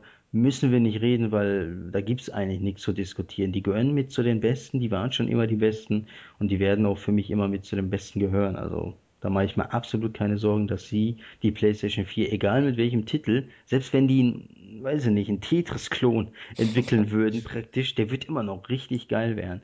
Äh, und insofern, ich bin da absolut zuversichtlich, dass die die Kiste auf jeden Fall ordentlich ausreizen werden. Haben sie ja mit The Last of Us schon gezeigt. Ich meine, nicht umsonst ist eine äh, PlayStation 3 nach der anderen flöten gegangen, weil die Kiste ne, wurde extrem beansprucht bei The Last of Us. Also insofern, ich bin da zuversichtlich, dass die da was ordentliches raushauen. Ja, ich denke, das kann man so stehen lassen. Gut. Wie gesagt, für Last of Us hatten wir ja schon. Wer noch mehr ähm, zu Last of Us hören will, muss sich einfach nur unseren letzten Podcast anhören. Und dann können wir das ja weitermachen. Wir haben ja uns ja abgesprochen, vor der Top, bevor es in die Top 3 geht, wollen wir ja noch ein bisschen ähm, off-topic, wenn man fast schon so will, indem wir die Gurke der Generation, also das für uns schlechteste oder zumindest eines der schlechtesten Spiele, küren. Was hast du da so? Ich habe gehört, das soll ein etwas größerer Titel sein, der bei dir da auf der Liste steht. Ja, äh, ja, ist schon groß vom Namen her, sagen wir es so. Das Spiel an sich ist, äh, naja, lieber unter den Teppich kehren. Ähm, also ich habe mich ja schon gar nicht drauf gefreut. Ich fange erstmal so an, ohne den Titel zu nennen. Vielleicht kommt der eine oder andere ja gleich drauf. Wenn nicht, ich nenne den gleich aber. Ähm, und zwar, ja, also der Vorgänger war gut, hat Spaß gemacht im Koop. Und äh, ja, alleine hat es auch Spaß gemacht. So ist es nicht, aber erst im Koop kam es richtig zur Geltung. Hat Spaß gemacht, habe ich mehrmals durchgespielt. Sieht heute noch optisch übrigens richtig gut aus. Ich finde sogar besser als der Nachfolger, also besser als die Gurke jetzt an sich, sozusagen. Ähm, weiß nicht, welche Engine da verwendet haben, aber sieht einfach gut aus. Also sogar besser als halt äh, der jetzige äh, Teil. Und äh, ja, am Anfang haben die Entwickler halt gesagt, dieses typische einfach, was man kennt inzwischen äh, was sie auch irgendwie runtergeleiert haben. Wir kehren wieder zu den Wurzeln der Reihe zurück und äh, es wird ja wieder bodenständiger und äh, mehr dies und das und ja, halt so typisches Geplapper sozusagen der Entwickler gewesen und wo man auch meiner Meinung nach kein Konzept gesehen hat, so wie die Reihe sich denn jetzt weiterentwickeln soll, obwohl sie ja schon mit dem Vorgänger eine andere Richtung eingeschlagen hatte. Ja, und dann kam es halt raus ja, und ich stand da auch im Mediamarkt. Hm, du hast jetzt nur bis jetzt Negativberichte gelesen, du bist selber negativ eingestellt und ne, alles Mögliche. Nimmst du jetzt mit oder nicht? Habe ich es auch erstmal sein lassen sogar, aber einen Tag später habe ich es mir dann doch gekauft. Ne? Das war dann nicht so wirklich äh, stark geblieben in der Situation. Einen Tag später habe ich es dann doch gekauft, dachte mir gut, mach dir lieber erstmal immer selber ein Bild davon, ob es wirklich so schlecht ist oder nicht. Und dann habe ich es eingelegt, gespielt. Äh, ich habe dann mit, es gibt ja drei Kampagnen. Ja, ich nenne den Titel immer noch nicht. Vielleicht kommt der eine oder andere ja gleich Also mittlerweile sollte jeder wissen, worum es geht, Aber aber gut. mittlerweile weiß eigentlich jeder, worum es geht. Und zwar gibt es ja drei Kampagnen. Und äh, ich habe mich dann für, für, für Sherry und äh, Jake äh, entschieden. Und äh, weil mich da die quasi die Geschichte interessiert hat. Ich bin ja seit Teil eins Fan von der Reihe und äh, seit Teil 2 hat man von Sherry nichts gehört. Ne? Da war sie ja noch ein Kind. Und ähm, ja, seitdem hast du halt nichts gehört. Deswegen habe ich gesagt, oh krass, die ist sogar dabei. Und dann würde ich schon gerne wissen, wie die Geschichte halt weitergeht. Ja, dann habe ich eine Stunde gespielt, ungelogen, und habe dann ausgemacht, weil die Stunde, die ich da gespielt hatte, hat mir absolut gereicht, weil ich habe gesehen, sei es die Gameplay-Mechanik, ja, und die 60 Minuten reichen aus, um solche Defizite äh, ja, auszumachen. Also die Gameplay-Mechanik war Schrott, die Grafik war schlechter als im Vorgänger, also als bei Resident Evil 5. Der Sound war grottig, äh, Soundeffekte waren nicht geil. Die Synchronsprecher übrigens diesmal in Deutsch. Weiß nicht, warum Capcom jetzt alle Spiele in Deutsch synchronisiert. Selbst das neue DMC ist ja in Deutsch. Ich meine, die Stimmen an sich sind nicht schlecht, aber die sind schlecht gewählt für die Charaktere, die sie da sprechen. Und ähm, ja, selbst das Menü, ich meine, selbst im Menü haben sie verkackt, so praktisch, ja. Also alles in allem, die KI war scheiße, der Gegner. Ganz ehrlich, eigentlich war alles scheiße am Spiel. Ich habe nicht einen einzigen positiven Aspekt gehabt. Selbst Koop-Spiel zum Beispiel war auch nicht geil, ne? Also hat einfach nicht Spaß gemacht. Und äh, selbst wo man sich jetzt den Charakter aussuchen konnte, dies, das, bla, äh, oder mit mehr Waffenarsenal. Übrigens auch sehr geil, du hast irgendwie 20.000 Waffen dabei, was natürlich voll übelst beschissen ist, ganz ehrlich, weil der steckt sich die Waffen immer in den Bauch. Also ganz Nee, nee. kurz, äh, ja, in dem, ja, in den Bauch quasi. Äh, also wir sind ja heutzutage so weit, die Technik, ja, oder dank der Technik, da kann man das anders darstellen. Also Resident Evil 5, ich sag ja, der Fünfer war irgendwie in allen Belangen besser, selbst technisch. Da war das so, dass, äh, vielleicht kannst du dich dran erinnern, wenn du eine Schrotflinte hattest oder ein Mhm. Dann hat er das auf den Rücken getan. Ja, genau. Was ja irgendwo jetzt nicht Sinn nur macht. realistisch ist, aber auch Sinn macht, richtig. Dadurch war vielleicht dein Platz beschränkt. Okay, du hattest neun Plätze, glaube ich. Aber damit kann ich mich arrangieren. Nur bei Resident Evil, da gibt es gar keine Begrenzung im Inventar. Du kannst tausend Waffen mitnehmen. Sei es ein Raketenwerfer, den er dann aus dem Bauch quasi rausholt, oder ein Maschinengewehr oder sonstiges. Das ist quasi wie diese Cartoon-Serien, wo die dann auch so ein Ja, Schiff rausziehen und so. Richtig, also solche Dinge haben mich schon einfach aufgeregt, solche kleinen Dinge, und da lege ich wirklich Wert drauf, weil seitdem, ich glaube, in dem Jahr gab es äh, ein halbes Jahr vorher, kam Max Payne 3 raus. Und äh, Max Payne 3 war kurz ein Abstecher, war ja äh, technisch auch hervorragend und auch übrigens ein geiles Spiel. Und da habe ich das erste Mal gesehen, krass, du hast erstmal eine Begrenzung bei der, bei Max Payne, sonst hattest du da jetzt äh, quasi, gab es schon vorher eine Begrenzung, klar, aber du konntest irgendwie von jeder Waffenart immer mehrere tragen. Also sei es, hattest du, wenn du eine Pistole hattest, konntest du eine Beretta und eine Diegel gleichzeitig tragen und mehrere. Da hat der die auch quasi aus dem Bauch äh, rausgeholt. Und ähm, bei Max Payne 3 war es aber so, dass wenn du ein Maschinengewehr hattest und du wolltest aber gerade auf die Pistole switchen, dann hat er das Maschinengewehr von rechts so, ne, also der ja der hält es ja mit zwei Händen, dann hat er das nur mit einer Hand gehalten und zwar links hat das quasi getragen, das Maschinengewehr, und mit rechts mit der Pistole hast du geschossen. Und die, äh, das Maschinengewehr ist nie verschwunden. Also das hat er nie irgendwie in den Bauch reingesteckt oder sonst was. Du hast es immer gesehen, wie er es gehalten hat. Mhm. Und ähm, ja, da, da will ich einfach darauf hinaus, dass das einfach anders geht. Da muss ja jetzt die Waffe nicht in der linken Hand halten, ne? Da ist ja wieder was ganz anderes. Aber er kann sich die auf den Rücken tun oder ich weiß nicht, irgendwas anderes, aber sich nicht in den Körper reinstecken, weil das ist einfach so oldschool, inzwischen aber negativ oldschool, dass äh, ist genauso wie oldschool damals Metal Gear, wenn da die äh, Objekte immer in, in der Luft äh, am Schweben waren, so weißt du, Ja, du bist einfach genau. nur drüber gelaufen. Ja, das war damals schon einfach nicht geil, aber man hat sich nicht aufgeregt, weil du kanntest ja nichts anderes, aber das war damals halt schon nicht geil. Und das haben sie ja dann auch später abgelegt. Also in vier, glaube ich, lagen die Items dann schön auf dem Boden, wo es auch Sinn macht. Ne? Es geht hier gar nicht um die Realität, weil real, realistisch äh, sind die Spiele allesamt nicht. Aber es geht einfach darum, dass das Ganze authentisch wirkt einfach. Ne? Wenn da so ein Objekt in der Luft schwebt, dann und ich bin der Hyper-Agent gerade oder Hyper am Stealthen und hast du nicht gesehen, dann äh, ist einfach nicht authentisch. Ne? Also es kommt einfach nicht rüber, die ganze Umgebung und äh, zieht das so ein bisschen runter. Und äh, Resident Evil 6 ja, war in der Hinsicht einfach, ja, es ist einfach grottig. Also ich habe es ja später dann auf dem PC nochmal gespielt, also habe dem Spiel eine zweite Chance gegeben, obwohl ich scheiße fand. Und selbst da ist es einfach nur schlecht in 1080p und 60 Frames. Also selbst die Technik da am PC ändert einfach nichts an der Tatsache, das Spiel einfach, oder dass das eigentliche Spiel von der Mechanik, von der Technik, von dies und das einfach nur schlecht bleibt. Also selbst wenn ich mir den Namen wegdenke, ja, den Titel Resident Evil 6 und sage, okay, ich nehme es so, wie es ist, einen einfachen 0815 Shooter. Nein, es macht immer noch keinen Spaß. Also es ist unfassbar, wie äh, ja, wie, wie die Entwickler das wirklich äh, ja auf dem Markt veröffentlichen konnten in dem Zustand. Also da hätte ich doch gesagt, komm locker ein Jahr drauf, Entwicklungszeit und dann in der Zeit komplette Konzepte umändern, weil ähm, macht einfach so keinen Sinn. Insofern hoffe ich, dass Resident Evil 6 ist, oder Resident Evil ist ja im Allgemeinen noch nicht gestorben. Also die Serie wird ja immer noch weiter gemolken sozusagen von Capcom, äh, bis die wirklich gar nichts mehr hergibt. Und Resident Evil 6 hat sich ja, glaube ich, zwei, drei Millionen Mal verkauft.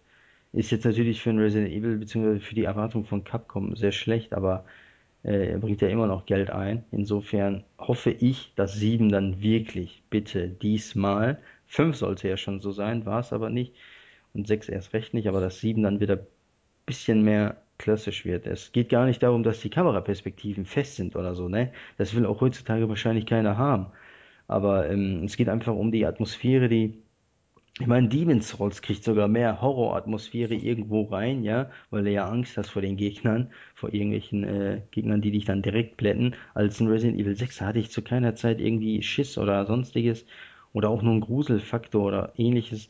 Also da muss schon ein bisschen mehr kommen einfach und äh, in dem Fall sogar ein bisschen mehr als äh, das bisschen, was bei anderen Spielen so üblich ist. Und äh, insofern ist es, es gibt mehrere Gurken, aber Resident Evil 6 ist für mich in dieser Generation auf jeden Fall eine der Gurken schlechthin. Und auf jeden Fall, wer es noch nicht gespielt hat, lasst es sein. Kauft euch lieber irgendwie, weiß ich nicht.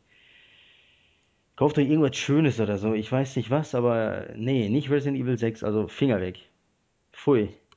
Deibel, sage ich dazu nur. Ja, also so. da kann ich ja nur vom Glück sprechen, dass ich es mir erspart habe, weil ich, ich habe ja auch Resident Evil 4 gespielt, fand es eigentlich echt gut, obwohl es halt die andere Sicht hatte und so weiter und so fort. Das war so der Neuanfang. Aber du hast ja ganz kurz selber noch äh, dazwischen geworfen, gemerkt, Resident Evil 4 hat ja der Serie nicht geschadet, hat ja die Nö, Serie wirklich. eher weitergebracht, obwohl es anders Ja. war, wie du sagst. Ja, es war anders, aber es war noch gut. Es hat halt diese Horrorelemente und im Grunde alles, was so diese alten Resident Evil-Teile noch ausgemacht hat. Zwar teilweise anders, aber ich fand es relativ gut. Das ist eigentlich auch so der allgemeine Tenor. Und dann kam Resident Evil 5, da habe ich schon gesagt, okay, also irgendwie so hundertprozentig ist es nicht meins.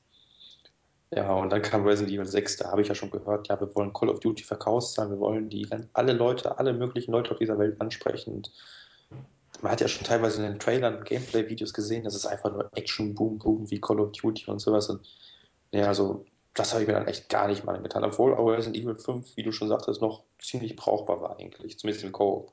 Ja, also ganz ehrlich, mehr als brauchbar gewesen. Der 5 war qualitativ echt um einiges höher äh, einzustufen als äh, Resident Evil 6, weil du konntest 5 wenigstens im Coop vernünftig spielen, ohne irgendwelche Verbindungsabbrüche oder ähnliches, weil da gab es ja auch wieder Probleme. Und ähm, ich meine, es hat Spaß gemacht. Das Wichtigste, so weißt du, 5 hat Spaß gemacht, 6 eher weniger, bis gar nicht eigentlich. Ja, eben. Naja, also ich habe es dann einfach komplett erspart und scheinbar war es ja genau die richtige Entscheidung. Ja, also ganz ehrlich, brauchst du auch gar nicht irgendwie, selbst im Winter Sale bei Steam zum Beispiel, brauchst du nicht mal für 2 Euro kaufen, weil, nee, lohnt sich einfach nicht. Da kauf dir lieber ein leckeres Eis von. Hast du mehr von. So, Ja, ja, gut, reicht auch zu Resident Evil. Wir wollen ja die Gurken nicht zu weit ähm, besprechen. ja, Kommen deswegen behandeln wir das ja auch jetzt ganz schnell ab, ne? Zack, und weg damit, sozusagen genau, quasi. ab in den Mülleimer damit. So. Ähm, ja, also ich habe mich ehrlich gesagt relativ schwer getan mit meiner Gurke der Generation, weil irgendwie hatte ich wohl doch Glück zumindest und habe die größten Gurken mehr oder weniger, ja, äh, ich bin den größten Gurken quasi ausgewichen. Es gibt natürlich auch Spiele, die mich irgendwie enttäuscht haben, aber so wirkliche Gurken hatte ich jetzt nicht so drin und habe mich dann letztlich für Bleach Soul Resurrection entschieden, weil es war, oh Gott, also wenn ich an ein Spiel zurückdenke, was scheiße war, dann denke ich immer zuerst an Bleach. Weil, also ich habe es ja damals schon auf der Gamescom gespielt, das war, was war, was war das, 2011 oder so, und habe es bei den Entwicklern angezockt und naja, und irgendwie haben die mir das erzählt und ich durfte mal ein bisschen anspielen und dann meinten die, wie toll das doch noch alles, auf jeden Fall ist die Geschichte von dem Anime weitererzählt. Ich kannte den Anime leider nicht, aber ich dachte mir, mein Gott, Anime ist relativ beliebt, wird schon nicht so schlecht sein. Nimm's. Dann haben die mir das auf, ich wollte dann gehen und dann haben die mir gesagt, ja, möchtest du das Ding nicht einfach mitnehmen schon zum Zocken? Das sollte erst in einem Monat oder so erscheinen, damit ich halt einen Test dazu schreibe. Und da, da hätte ich schon eigentlich merken müssen, okay, irgendwas ist da faul. Das Spiel kann gar nicht so gut sein, wenn ja schon quasi aus der Hand geben. Und vor allem so früh noch.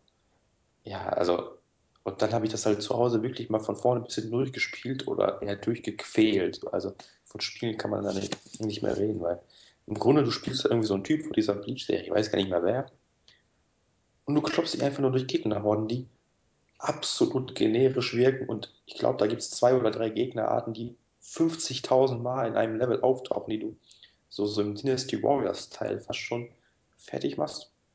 Du hast ungefähr zwei Kombos. Die Grafik ist richtig scheiße. Du, du, also wer sich irgendwie bei Doom 3 oder so durch, durch immer gleich aussehende, äh, aussehende Gänge, also darüber beschwert hat, ja, der muss mal Bleach spielen. Das ist, das ist einfach das weiße Wände einfach. Und selbst die Story bei einem Anime, der an sich wegen der Story ganz gut ankommt, also ich weiß nicht, vielleicht mu muss man da wirklich studiert haben oder so, aber du startest irgendwie eine Mission und es kommt erstmal zwei, drei Seiten Text mit irgendwie 50 Namen, die dir natürlich nichts sagen, weil das Spiel irgendwie so mittendrin in dieser Geschichte anfängt. Ja, und dann irgendwie die Fehde gegen den da und dann kämpfen die hier und da und du denkst dir nur so, what the fuck, ich kenne da keine Sau von und vor allem jedes Level hat irgendwie 50 neue Charaktere eingeführt und also ich habe echt zu keiner Sekunde Sp Spiel Spaß verspürt und mich da wirklich durchquälen müssen und egal wie künstlich das ist, nicht mal geschenkt, würde ich das heute nochmal annehmen, weiterempfehlen und nicht mal dem ärgsten Feind kann man sowas geben. Also, nee, da hat man echt gesehen, die Entwickler haben einfach nur die Lizenz bekommen, die mussten das machen, die haben da einfach irgendwas hingeklatscht und genau so ist das Spiel auch geworden. Da kann man wirklich absolut gar nichts, wirklich nichts finden, was an dem Spiel gut sein könnte. Und mehr kann man da eigentlich auch nicht zu sagen. Ja, ist eigentlich schade, weil, äh, wo du gerade so ein schönes Anime-Beispiel auch gewählt hast mit der Gurke. Äh, Anime-Serien bieten eigentlich eine hervorragende äh, Vorlage, auch für Spiele, muss man dazu sagen, weil ich weiß nicht, ob du die gespielt hast, aber ich bin jetzt kein Naruto-Fan. Ich kenne mich in dem Universum auch gar nicht aus, ganz ehrlich. Aber die äh, Spiele habe ich mal gespielt, Ja, ich die auch. Naruto-Spiele, und ganz ehrlich, die sahen richtig geil aus. Also optisch waren das echt geile Spiele. Und auch das Kampfsystem hat mir gefallen. Also, wenn du jetzt schon sagst, Bleach zum Beispiel, da kenne ich die PSP-Ableger von, übrigens, aber Mhm. nicht die PlayStation 3. PSP-Spiele zum Beispiel waren ja reine Beat'em Up, soweit ich weiß. Und die haben Spaß gemacht. Die waren wirklich geil. Und ich glaube, in Bleach geht's ja halt auch ums Kämpfen, so weißt du. Und äh, ich weiß insofern nicht, ich kenne die Serie halt nicht, deswegen bin ich da eher vorsichtig. Ich weiß nicht, sind da, finden da viele Massenkämpfe so statt? Oder wüsste ich jetzt nicht, ob das da reinpasst oder nicht. Da fragst du den Falschen. Also ich kenne die Serie Ja. auch nur so vom, vom Hören. Aber nee, das Spiel, also Naruto habe ich auch alle Spiele gespielt, so Dragon Ball Naruto ist von den Anime-Spielen echt noch das Beste. Also da hast du ja echt alles. Du hast diese ein relativ gutes Kampfsystem, ist vielleicht jetzt nicht das komplizierteste, aber halt diese, diese Präsentation ist einfach wirklich genial. Also wenn du da kämpfst und dann plötzlich geht das in so eine Art Zwischensequenz über und dann plötzlich wieder anders und du kannst die Zwischensequenz beeinflussen und du lebst quasi wirklich ähm, markante Momente aus dieser Geschichte, aus diesem Anime nach, dann ist das richtig geil. Dragon Ball Z fehlt da noch ein bisschen was, aber das Kampfsystem ist okay und Bleach hat halt wirklich alles verkackt, da ist nichts gut. Du hast, glaube ich, keine einzige Zwischensequenz, sondern nur elendlange Texte mit unfassbar vielen Informationen, die du gar nicht so kurz aufnehmen kannst. Vor allem, wenn man das gar nicht kennt. Und nee, also, also wenn ich ein Spiel wirklich als schlecht be bezeichnen möchte oder kann, dann das. Also das hat so, oder ist mit äh, die krasseste Gurke, die du gezockt hast, quasi. Ja, auf jeden Fall. Ich glaube, ich habe das damals im Review auch irgendwie ein 3 von 10 Punkten oder so gegeben. Das war eigentlich immer noch zu viel. Drei zu viel, ne? Richtig. Ja, also, nee, nee, nee, nee, nee. Also, da, da fehlen einem die Worte. Das, das, nee, Ja, damit, lassen wir damit. das auch lieber, weil ich merke das schon. Nee, Gurken ist sowieso so ein Ding für sich. Da könnte man einen eigenen Podcast vielleicht mal irgendwann machen, aber naja. Ähm, ja, wie gesagt, hervorragende Vorlage eigentlich, weil Bleach ist schon sehr beliebt, aber gut, man hat es dann leider nicht äh, wirklich hinbekommen. Ja, so ist das. Naja, gut. Schmeißen wir die Gurken weg ins Gurkenglas und widmen uns dem Kaviar der Spiele, der Top 3. Ja. Ähm, ja, was steht bei dir auf Platz 3? Äh, Platz 3, da ist bei mir Heavy Rain. Ah, Und ja, Heavy Rain war, na, ich erzähle ja immer so eine Vorgeschichte dazu, wie ich immer dazu kam. Und zwar, äh, ich mochte schon 2005 war es, glaube ich, auf der PlayStation 2 Fahrenheit. Also quasi den Vorgänger von dem Spiel. Äh, zumindest gameplay-technisch kann man sie vergleichen, storytechnisch natürlich wieder ganz anders. Aber gut, Spiele wie Heavy Rain oder Fahrenheit zu vergleichen mit anderen Spielen ist schwer bis gar nicht möglich. Insofern nehme ich da mal den Vorgänger bzw. das vorherige Spiel des Studios. Also ich habe es damals gespielt, kam mir auch überraschend auf den Markt. Also überraschend im Sinne von, da wusste ja jetzt keiner, was für eine Art von Spiel das ist und wie gut das eigentlich war. Ich weiß auch noch damals, dass wenige Leute gespielt haben, ey. Also ich war mit einer der wenigen, die es gespielt haben. Und äh, ich war direkt fasziniert davon. Also sei es Game, äh, das Gameplay an sich oder hier die Quicktime-Events, wie die eingesetzt wurden und die Story bzw. Storytelling zum Beispiel, selbst die Optik war damals super und äh, Soundtrack, Synchronsprecher war ja komplett deutsch und äh, alles super gewählt gewesen. Also ich fand's absolut von Anfang bis Ende hervorragend inszeniert und äh, hat Spaß gemacht. Eins für mich der besten PS2-Spiele immer noch. Da war natürlich klar, ey, Heavy Rain musst du dir kaufen, ne? Also das nächste Spiel musst du kaufen, egal was wird. Und da gab's ja dann, lass mich nicht lügen, den Trailer oder diesen Teaser, kennst du wahrscheinlich auch, diese Tech-Demo mit dieser ja, genau. Frau in der. Küche, ne, die dann mit dem Revolver. Casting quasi. Richtig, richtig, genau das. Und dieser Charakter, diese, dieser weibliche Charakter kommt ja im Spiel auch nochmal vor. Da ist ja, ist ja dann eine Nutte, Mhm. die äh, ihren Sohn verloren hat. Und ähm, also als ich diese Tech-Demo schon gesehen habe, dachte ich mir, wow. Ne, also sah wirklich sehr gut aus, sehr real fast schon. Und äh, also für damalige Zeit, heute natürlich sieht es immer noch gut aus, aber nicht mehr so wirklich realistisch, aber weil er einfach mehr geht jetzt von der Animation her. Aber damals war es einfach, hat es mich umgehauen und ich dachte mir, egal was es wird, das Spiel, wenn es mit der Optik kommt, sofort gekauft. Und äh, weil die quasi das Gameplay, sage ich mal, nicht äh, verkacken können, ja, weil wenn es mindestens genauso wird wie Fahrenheit, mit rumrätseln, rumschauen und dies, das, also rumrätseln, ne, ist in Anführungsstrichen gesetzt, aber äh, die Gegend da erforschen und so weiter und so fort, mit den Leuten interagieren, dann wird es definitiv mindestens ein gutes Spiel, wenn nicht sogar hervorragend. Und ähm, ja, dann habe ich, äh, äh, wie war es nochmal? Dann habe ich ja äh, von OnPSX das Testmuster gekriegt gehabt, weil erst unser Sanguinis äh, das getestet hatte. Dann hat er es durchgespielt, ein Review geschrieben und dann habe ich es gekriegt, weil er wollte es nicht mehr, brauchte es nicht mehr, wie auch immer.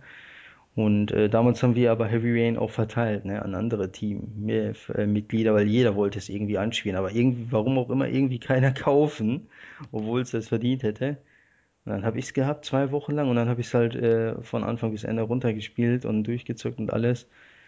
Und äh, ja, ich weiß gar nicht, wo ich bei Heavy Rain anfangen soll und wo enden. Also egal welcher Punkt, ob es jetzt ähm, die Technik ist oder ähm, weiß ich nicht, die Synchronsprecher, die Animation, die Geschichte an sich, die ich wirklich sehr gut fand. Vor allem, die wurde einfach auch geil erzählt, meiner Meinung nach. Also die Geschichte ist jetzt nicht revolutionär oder sonst was oder super innovativ. Kennt man irgendwie schon die Geschichte so, aber äh, die wurde einfach geil erzählt, weil du hast ja vier verschiedene Charaktere und mit denen allen kannst du spielen. Ja, also das heißt, keiner bleibt irgendwie oder keiner wird vom NPC oder sowas gesteuert, höchstens in den Zwischensequenzen natürlich. Und äh, ansonsten hast du aber immer Einfluss drauf, was passiert gerade sozusagen. Und mit den Konsequenzen, die du für diesen einen Charakter dann äh, triffst, musst du dann auch leben. Also beziehungsweise die Entscheidung und dann mit den Konsequenzen musst du dann halt leben. Äh, ich weiß nicht, inwiefern du es jetzt gezockt hattest. Ja, Hast du aber wahrscheinlich gezockt, Natürlich, okay. natürlich. Und äh, Norman Jaden zum Beispiel, ist ja dieser FBI-Agent. Mhm.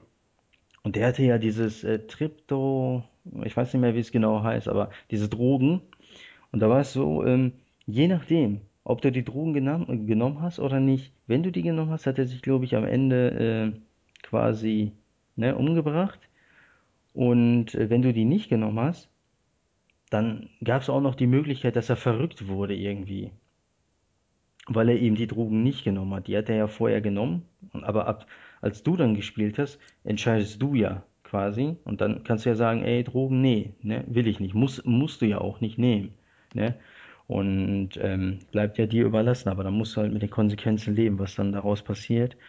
Und äh, genauso mit Ethan zum Beispiel, dem Hauptcharakter, oder Madison, oder eben Scott Shelby, der mein Favorit war, ist ja dieser Detektiv.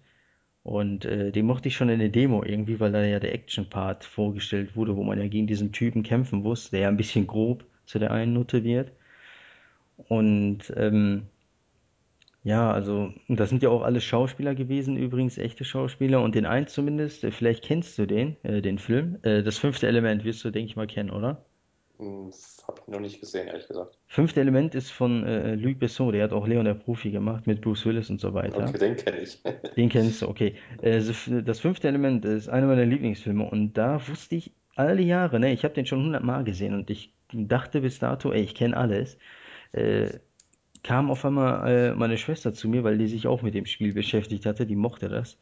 Und obwohl sie nicht so viel spielt, bis gar nicht eigentlich oder wenig, aber Heavy Rain hat sie halt gepackt, Fahrenheit auch so. Und die hat mir dann gesagt, äh, achte mal auf den äh, einen Polizisten in Fünfte Element. Der sieht aus wie Scott Shelby. Ich so, komm, ne, der ist von 1997, was soll Scott Shelby da machen, ne? Er kann gar nicht in so einem Film mitgespielt haben. Da habe ich den eingelegt, weil ich den auf Blu-ray natürlich habe, weil, ne, ist geiler Film. Auf jeden Fall, ich lege den ein, guck, ist ja auch relativ am Anfang die Szene, da war er dann. Scott Shelby, weißt du, als Polizist, schon in fünfte Element. Ich kenne den quasi mein Leben lang, ja. Und dann, du hast den aber nie erkannt, so, und auch im Nachhinein. Ich habe Scott Shelby im Spiel gesehen und dachte mir, ja, ist halt irgendein Schauspieler, ja. Weil er den auch vorher, also das Gesicht war nicht so bekannt. Und da hast du mal genau drauf geachtet, klar, in fünfte Element ist er nochmal etwas jünger, aber das war er dann so, weißt du, und ähm, war schon nicht schlecht, dieses Erlebnis, dass du da auch einen Schauspieler wiedererkannt hast. Und ähm, ja, weiß nicht, äh, Heavy Rain ist ja quasi wie ein Film, also kann man äh, meiner Meinung nach nicht so viel dazu erzählen. Also ist einfach, muss man selbst spielen, weil sonst äh, nehme ich einem immer quasi die Spannung weg, wer es noch nicht gespielt hat, aber äh, ist quasi wie ein Film, ähnlich wie Fahrenheit, wenn nicht sogar besser, je nachdem, weil ne, äh, Heavy Rain ist etwas realistischer oder etwas ist übertrieben. Es ist realistischer als Fahrenheit und ähm, ja, optisch, Sound, Synchronsprecher, Storytelling, alles auf dem höchsten Niveau. Und äh, was ich auch erstaunlich finde, so als Randinfo, ich habe es ja auch erst vor kurzem mitbekommen, da hat David Cage, ist ja der Chefentwickler von dem Spiel und dem Studio, der hatte gesagt, dass er auch mit, äh, weil Fahrenheit kam ja noch für Xbox und PC raus und Heavy Rain war ja dann exklusiv für PS3. Und da hatte er gesagt, dass er auch mit dem Konzept von Heavy Rain auch bei Microsoft war. Und Microsoft gesagt hat, hm, ist uns so heikel. Weil heikel im Sinne von, weil da geht es ja darum, dass ein Kind am Anfang stirbt oder Kindesentführung quasi stattfindet im Spiel. Und das war dann äh, offensichtlich für Microsoft sogar zu heikel, weil die irgendwie wohl vor der PR Angst hatten, dass irgendwie ein Mhm. negatives Image hätte auf die Xbox 360. Und äh, ich muss sagen, im Nachhinein für die Spieler wohlgemerkt, für Microsoft interessiert mich jetzt persönlich nicht, aber für die Spieler, äh, die eine Xbox 360 haben und die gerne das gespielt hätten, ist es extrem schade, weil das Microsoft sich da in der Situation so entschieden hat, weil ähm, zu sagen, ja, Kindesentführung oder was ja relativ ist, ne? Also du siehst ja nicht wirklich, wie ein Kind entführt wird oder ähnliches. Und äh, du siehst auch nicht direkt, wie das Kind stirbt. Klar, du weißt, okay, das ist so passiert, aber du siehst halt nicht direkt, ne, Kind liegt da tot mit Blut und dies und das und alles. Also, das haben sie ja nicht gezeigt, muss man ja auch nicht sehen. Oder muss man ja auch nicht zeigen. Aber fand es auf jeden Fall interessant, dass der David Cage gesagt hat, ja, Microsoft hat die Idee quasi abgelehnt. Und dann sind wir zu Sony gegangen, die natürlich so offen wie sie sind, gesagt haben, hey, ne, machen wir, publishen wir und äh, müsste halt nur exklusiv natürlich auf die PS3 bringen und dann läuft das. Und deswegen war es auch für mich keine Überraschung, dass der Nachfolger quasi Beyond auch dann für die PS3 rauskommt, weil das wäre denen wahrscheinlich auch wieder zu heikel gewesen, warum auch immer. Aber äh, gerade solche Spiele, die halt einen anderen Weg gehen, auch andere Geschichten erzählen, sollten da kein Tabu sein sozusagen und sollten gerade veröffentlicht werden. Von daher bereichert ja auch die Industrie. Also ich glaube, äh, gäbe es Heavy Rain nicht oder Fahrenheit nicht oder sonstiges, wäre Last of Us auch nicht genau das geworden, was es heute ist. So. Also, wobei The Last of Us dann Storytelling doch ein bisschen besser macht, aber ähm, die Vorreiter waren halt dann die Spiele von Quantic Dream in der Hinsicht, also weil die halt auch filmisch einfach auf höchstem Niveau sind und äh, das Film, äh, wie soll ich sagen, nicht unbedingt zuschauen, aber Filmniveau auf der Konsole in Spielen höher gebracht haben, weil die Spiele, wenn du dich nur an äh, die richtigen Spiele quasi, nenne ich die jetzt mal, äh, erinnerst, die eine Geschichte erzählt haben immer, ne? Dann war das immer so ein plumpes Kamera auf den Charakter gerichtet, der gesprochen hat, und dann wieder ein Cut und dann auf den Charakter, der, äh, der andere Charakter, der gesprochen hat. Also einfach nicht geil gewesen, ne? Also nicht angenehm gewesen sozusagen. Ist auch eh nicht zu vergleichen mit bei Filmen zum Beispiel, wenn du da Filme guckst, die eine lange Kamerafahrt haben, ne? Wo die Schauspieler quasi zwei, drei Minuten quatschen, wie bei Pulp Fiction. Du kennst die Szene, wo sie über äh, Fußmassagen reden, Mhm. ne? Da ist ja auch eine zwei bis drei Minuten Kamerafahrt so. Also da ist ja kein Cut und gar nichts. Und der, für den Zuschauer ist das ja eher angenehmer, als wenn du ne, wie bei einem Actionfilm, wo in zwei Minuten 120 Cuts drin sind, so weißt du, du kannst dich gar nicht auf das Bild gerade konzentrieren, was auf dem Bildschirm gezeigt wird. Und äh, all diese Sachen sind jetzt nur Kleinigkeiten, aber all diese Sachen haben für mich Heavy Rain ausgemacht. Und äh, ja, also ich fand es wie gesagt von Anfang bis Ende hervorragend, habe es auch mehrmals durchgespielt. Meine Schwester sogar in anderen Sprachen, einfach weil sie Bock hatte, weil dann auf Deutsch wurde es jetzt so langweilig. Und äh, ja, also selbst nach dem ersten Durchgang oder selbst beim zweiten, dritten, vierten Durchgang macht es immer noch Spaß. Obwohl man weiß, was passiert ist quasi. Aber es gibt ja mehrere Enden in dem, oder von dem her äh, kann man sich immer wieder anschauen, beziehungsweise immer wieder zocken. Ja. Ja, da kann ich auch nicht mehr viel zu sagen. Du hast es ja echt ausführlich gerade beschrieben. Ähm, ja, also für mich ist Heavy Rain auch auf jeden Fall eines der besten PS3-Spiele. Ähm, für mich auch deutlich besser als der Nachfolger Beyond the Souls. Hat mich einfach nicht mehr so gepackt wie Heavy Rain, wo man wirklich durch die eigenen Aktionen aktiv die Story beeinflusst hat. Und ja, wenn man quasi wirklich was falsch gemacht hat, dann, dann war man am Arsch. Dann, musste, dann konnte man teilweise aber sogar die schlechten Entscheidungen, Vor, äh, die man vorher getroffen hat, später wieder durch andere Aktionen quasi ausgleichen. Und ja, das ist grandios gemacht. Nee, also Heavy Rain ist auf jeden Fall einen Blick wert und hat das, wie soll ich sagen, das, das Genre oder die Spielindustrie bereichert. Da kann ich dir auf jeden Fall zustimmen. Ja, aber wie gesagt, da du das schon so wunderbar ausführlich beschrieben hast, halte ich mich ein wenig kürzer und komme am besten gleich zu meinem Ach, du kannst Spiel. genauso lange sprechen über dein Spiel quasi, also wenn du möchtest, gerne. Nein, nein, das war jetzt, ich meinte jetzt nur, ich wollte nicht mehr so viel zu ähm, Heavy Heavy Rain Rain, ja, also ist Genau. ja auch inzwischen abgehakt. Also ist ein super Spiel, kauft euch so. Wenn nicht, dann lasst es. Nee, aber Nee, weiter. also, ja, äh, genau, machen wir weiter. Ja, mein oder mein, mein drittplatzierter Titel ist Infamous 2. Geht ja in fast eine komplett andere Richtung, wenn man so will, während Heavy Rain ziemlich, naja, nicht restriktiv ist, aber schon so einen gewissen Weg dem Spieler vorschlägt. Ist Infamous 2 ja ein Open-World-Titel, ähm, was, naja, man könnte jetzt sagen, okay, Open World ist sowieso GTA das beste Spiel. Nee, nee, Infamous 2. Denn ähm, man spielt ja in Infamous 2 den Superhelden Cole und darf damit, der, also der wurde irgendwie mal von so einer komischen Kugel getroffen, die irgendwie explodiert ist und hat jetzt seitdem äh, Superheldenkräfte, kann Blitz schießen oder allgemein Elektrokräfte nutzen. Und der erste Teil erschien, oh, weiß ich nicht, 2008, 2009, irgendwie so. Ich glaube, 9 war das. Und äh, Infamous 2 erschien, glaube ich, 2011. Ja, so ungefähr so den Dreh, weiß ich auch nicht genau, ist ja auch nicht so schlimm. Ähm, der war schon echt gut. Also das war das Interessante war ja unter anderem so ähnlich wie bei Assassin's Creed konnte man ja fast überall hochklettern. Also man hat irgendwie so ein Gebäude gesehen oder irgendwie so ein Strommast oder was weiß ich. Man konnte einfach hochklettern. Das hat auch relativ gut funktioniert und es gab halt diese Elektrofähigkeit, also man konnte Blitze schießen, man konnte irgendwie so ein bisschen, man konnte ja, das war ja total cool eigentlich, man konnte auf Schienen, die eigentlich von Zügen befahren werden, so eng Land gleiten, wie, wie so ein Elektrozug, der von, der, von der Elektrizität ge, geleitet wird oder äh, angezogen wird, so. Und solche Sachen. Und das war schon echt gut, aber irgendwie, man hat gemerkt, Sucker Punch ist jetzt nicht Naughty Dog oder sonst, weil die schon irgendwie 20 Jahre Spielerfahrung haben, sondern die hatten schon noch so ihre Probleme mit der PS3. Das sah gut aus, aber nicht überragend. Und ja, es war irgendwie nicht so hundertprozentig rund, das Spiel. Ja, und dann kam Infamous 2.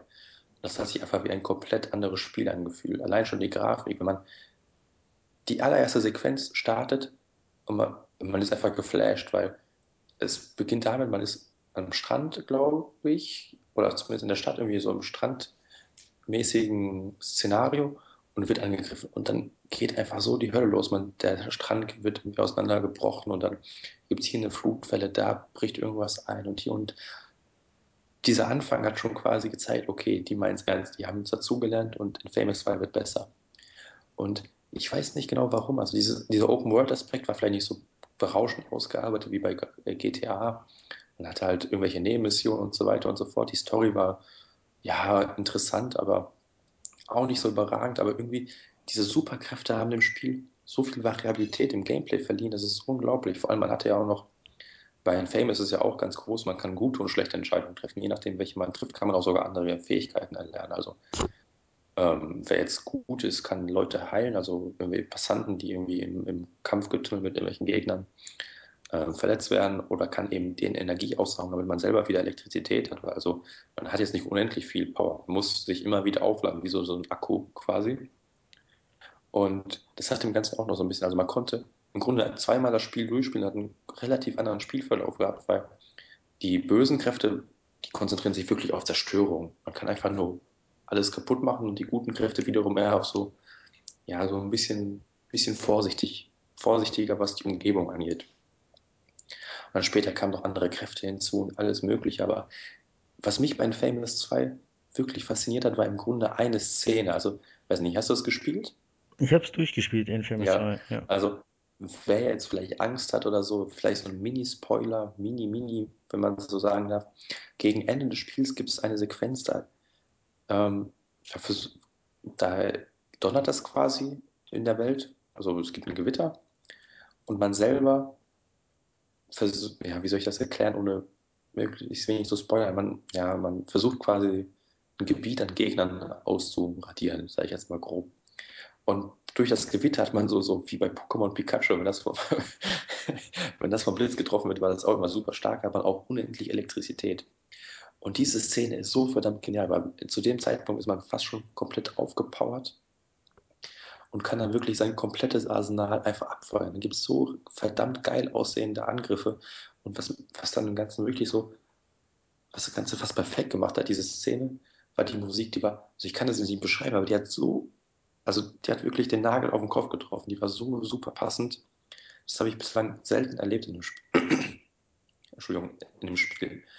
Und weiß nicht, also wenn ich an den Famous 2 denke, dann immer an diese eine Sequenz. Und diese eine Sequenz macht es für mich, wie man sieht, zum drittbesten Spiel der PS3. Aber es natürlich gibt noch viel mehr Sachen, die toll waren. Also alleine, das ist, das ist für mich das einzige Spiel, was es geschafft hat, quasi Collectibles vernünftig in das Spielgeschehen einzubauen. Also bei GTA, da gibt es ja, weiß nicht, Tauben, irgendwelche Päckchen und ach, weiß der Geier was. Aber es bringt ja einfach nichts. Du sollst einfach nur sammeln, um die Trophäe zu kriegen mit so 100 Prozent, ja. Also, warum sollte ich das überhaupt machen? Also, ich habe ehrlich gesagt Besseres mit meiner Zeit zu veranstalten, als irgendwie fünf Stunden noch mehr einfach in der Welt irgendwelche blöden Teile zusammen, die mir überhaupt nichts bringen, außer die, diesen digitalen Schwanzvergleich von wegen, hey, ich habe 100% und nicht nur 99,5 oder so. Und in Famous 2 hat es eben so gemacht, wie ich schon erwähnt hatte, man ist quasi so ein Akku und muss sich mal wieder aufladen, aber man kann eben durch Finden gewisser Teile oder durch Spielen der Story ähm, sich quasi den Akku vergrößern, wenn man so will. Und diese Collectibles haben das halt, haben halt dafür gesorgt, wenn man irgendwie alle zehn Collectibles oder so wurde, das eben wieder vergrößert. Und so hatte man wirklich einen Anreiz, das Ganze zu machen, weil wenn man sich die Zeit genommen hat, hatte man eben was davon, indem man mehr seine, seine, äh, seine Kräfte einsetzen konnte. Das Schöne war, wenn man das Spiel durchgespielt hat, konnte man nachher auch vereinfacht diese Collectibles um. Man hat quasi so eine Art, so eine Art Sensor auf einmal entdeckt, der das Ganze, ähm, ja, also der zeigt dann immer den nächsten Stern oder Punkt an, an dem man sowas finden konnte. Und das fand ich echt gut gemacht, da hatte ich auch echt Spaß dran. Da habe ich auch vor der Story, vor der Story fast alle gefunden, weil, weil ich eben stärker sein wollte, um die coolen, coolen Kräfte zu, zu, äh, einzusetzen. Also zum Beispiel die coolste Kraft ist, glaube ich, so eine Art, so eine Art Donnersturm. Also da fallen wirklich zigtausend Blitze auf diesen Gegner und alles, was so im Radius von weiß nicht, ein paar Metern ist, wird einfach abgebrannt, niedergebrannt, niedergemetzelt. Weiß nicht, also das ist für mich einfach ein super gemachtes Spiel, was dieses Superhelden-Theme genial einbindet. Also als Gegenbeispiel sehe ich dann immer Prototype, was für mich einfach nur stumpf brutal ist, also ohne Sinn. Also ich, ich hatte Prototype 2 nur gespielt, hatte überhaupt keinen Spaß daran. Also, was ist überhaupt keinen Spaß daran, aber ich fand es einfach nur mega langweilig nach Infamous 2, weil es einfach nur brutal. Es will nichts anderes sein als brutal und das macht irgendwie, das macht keinen Spielspaß, wenn etwas brutal ist. Ja, und andere Spiele gibt es eigentlich auch nicht. Also Batman okay, ist aber wieder komplett anders aufgebaut und ja, also in Famous 2, wenn man Open World mag und diesem Superhelden-Theme etwas abgewinnen kann, dann ist es quasi No-Brainer, sage ich mal. Also da kann man nichts falsch machen mit dem Spiel. Kann ich dir echt soweit zustimmen. Also Infamous 2 war wirklich ein hervorragendes Spiel, aber ich kann mich an die Szene nicht erinnern, die du gerade gesagt hast, mit Nee, dem ganzen verrückt. Donner, mit der Musik. Ich, war das, wenn du böse gespielt hast oder lag's, oder ist Nee, also egal? ich, ich meine, das war völlig egal. Da konnte man auf jeden Fall immer diese Szene spielen. Welche Szene war denn das? Ich habe es sogar vor, weiß nicht, lass mich nicht lügen, ey, drei, vier Monaten durchgespielt das erste Mal und Da äh, musste man auf jeden Fall dann später, musste man auf so eine, da war man irgendwie auf so eine Art Schiffshafen mit, da war ja Kräne und alles mögliche, und da musste man sich durchkämpfen. Das war auch schon relativ gegen Ende, muss ich sagen. Ich gucke mal, vielleicht suche ich nachher mal ein YouTube-Video raus und verlinke das in der News zum Podcast, dann sehen das alle, damit jeder weiß, was ich meine. ja, deswegen, also ich weiß jetzt gerade echt nicht, welche Szene das war und äh, ich, Schon verrückt, weil, wie gesagt, wenn ich daran denke, dann die Szene ist immer als erstes in meinem Kopf. Also die ist mir wirklich so im Gedächtnis geblieben. Also ich kann dir echt soweit zustimmen. Also technisch haben sie, also wie du schon sagtest, eins, ne, sah ja echt schon nicht schlecht aus, aber da wusstest du, okay, da geht mehr, weil da gab es ja davor ein Uncharted und noch äh, sämtliche andere Titel, die technisch einfach besser mhm. waren, muss man dazu sagen. Aber es war halt nicht schlecht. Und dann kam auf einmal Infamous 2 und ich dachte mir, Alter, what the fuck? Das, das ist ja jetzt mindestens Naughty Dog-Niveau, so quasi, ne?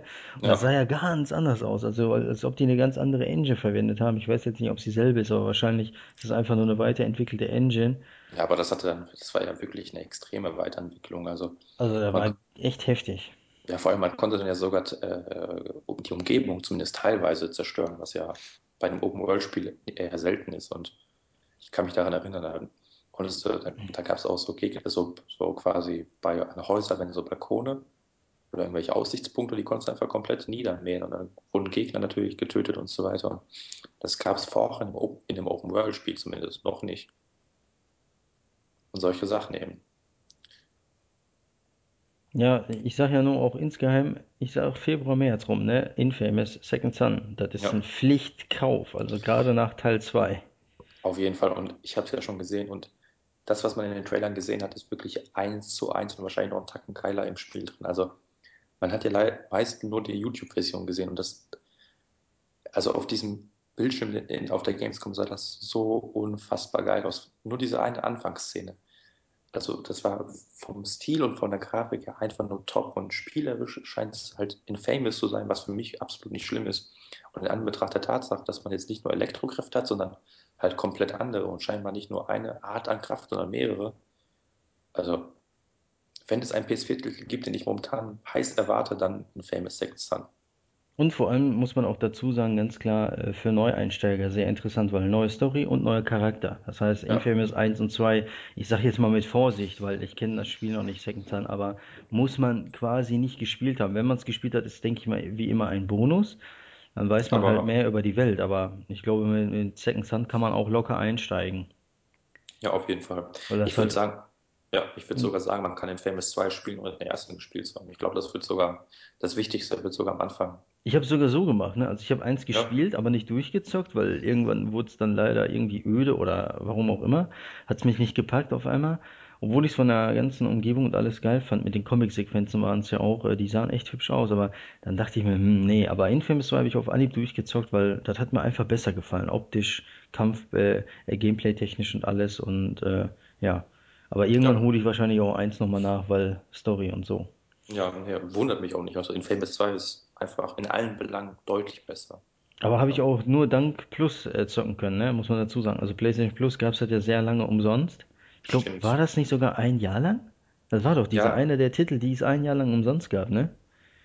ja, ja, genau, genau, genau. Deswegen, da hatte eigentlich jeder Zeit, sich das zu sichern. Der Plus hatte, zumindest. genau. Ja, also in Famous 2 lohnt sich auf jeden Fall. Und wer es das noch nicht gespielt hat, wird höchste Zeit, sag ich mal. Ja, jetzt bevor die neue Generation startet demnächst, ja. Genau. Ja, dann können wir eigentlich auch schon zum Vize-besten Spiel der PS3 kommen. Was steht bei dir auf der Liste? Also bei mir steht äh, Metal Gear Solid 4, Guns of the Patriots auf der Liste auf Platz 2. Und äh, war aber, muss ich auch sagen, bis vor kurzem lange, lange Zeit mein absolutes Lieblingsspiel gewesen auf der PS3.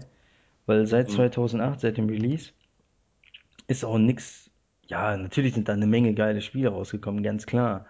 Nur nichts ist annähernd äh, an Metal Gear Solid 4 rausgekommen. Und äh, bis auf das eine, aber kommt gleich. Und ähm, ja, klar, ich als MGS-Fanboy habe es mir natürlich am ersten Tag gekauft und davor habe ich mir natürlich auch jeden Trailer angeguckt und allen möglichen Quatsch und jede Info aufgesaugt und so weiter. Und äh, dann kam es am 12.06.2008 raus. Ja, an den Tag kann ich mich sogar noch erinnern, weil da war ich übelst Ding aufgeregt. Ja, endlich wieder Metal Gear. Du hast ja vier Jahre, ne, nichts. Also ja, du hattest schon Metal Gear zu zocken, aber vier Jahre halt kein neues Metal Gear gewesen.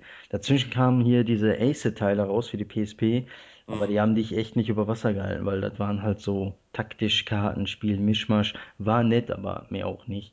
Ach, ich fand nicht ganz nett, aber gut. Die könnte man quasi jetzt für Smartphones äh, wieder rausbringen. Fände ich geil, aber auf dem PSP hat sich das nicht so geil gespielt, finde ich. Also auf dem Smartphone Ja. stelle ich mir geiler vor, aber vielleicht bringen sie es ja mal raus, mal schauen. Weil XCOM zum Beispiel, Enemy Unknown, ne, hat ja so einen Strategie-Hype, äh, Taktik, äh, Strategiespiele-Hype jetzt im Moment, dass vielleicht Metal Gear Acid 3 oder so mal rauskommt oder die alten Spiele nochmal neu. Wäre ja zumindest eine Möglichkeit, die Mhm. nochmal neu zu veröffentlichen. Auf jeden Fall, ähm, ja, habe ich es mir dann geholt und ähm, habe sogar dafür, das war ja damals schon ein No-Go, hätte, hätte ja keiner gemacht. So, ich habe dafür auch, äh, ich glaube, davor kam ein Monat oder zwei kam GTA 4 raus. Das war ja auch so ein Mega-Titel, so weißt du, hat jeder erwartet und jeder gezockt und bla. Und den hatte ich natürlich auch zu Release gekauft. Hatte ich es aber durchgezockt und dann habe ich es für Metal Gear verkauft, weil ne, Metal Gear ist Mhm. halt wichtiger als GTA. Und wir wissen ja am Ende dieser Generation jetzt, dank GTA 5, GTA 4 ist halt nicht geil gewesen, schon damals und äh, jetzt dank 5 erst recht nicht.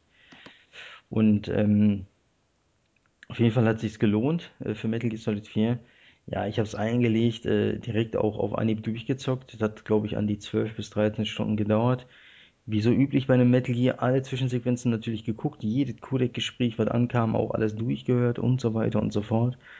Und äh, einfach nur genossen, das Spiel.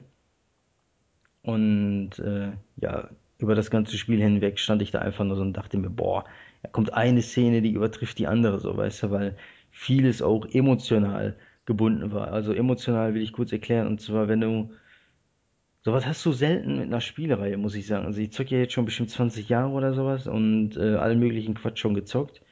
Aber bei Metal Gear, da hast du immer irgendwas Besonderes gehabt, weil wenn du das als, ähm, keine Ahnung, Zehnjähriger, Elfjähriger gezockt hast damals, wie ich, als das rauskam, dann wächst du damit ja quasi auf. Ne? Also, das ist ja so, wie wenn heutzutage einer sagt, ey, keine Ahnung, Ich bin damals mit Biene Meier aufgewachsen oder mit äh, Heidi oder irgend so ein Quatsch halt.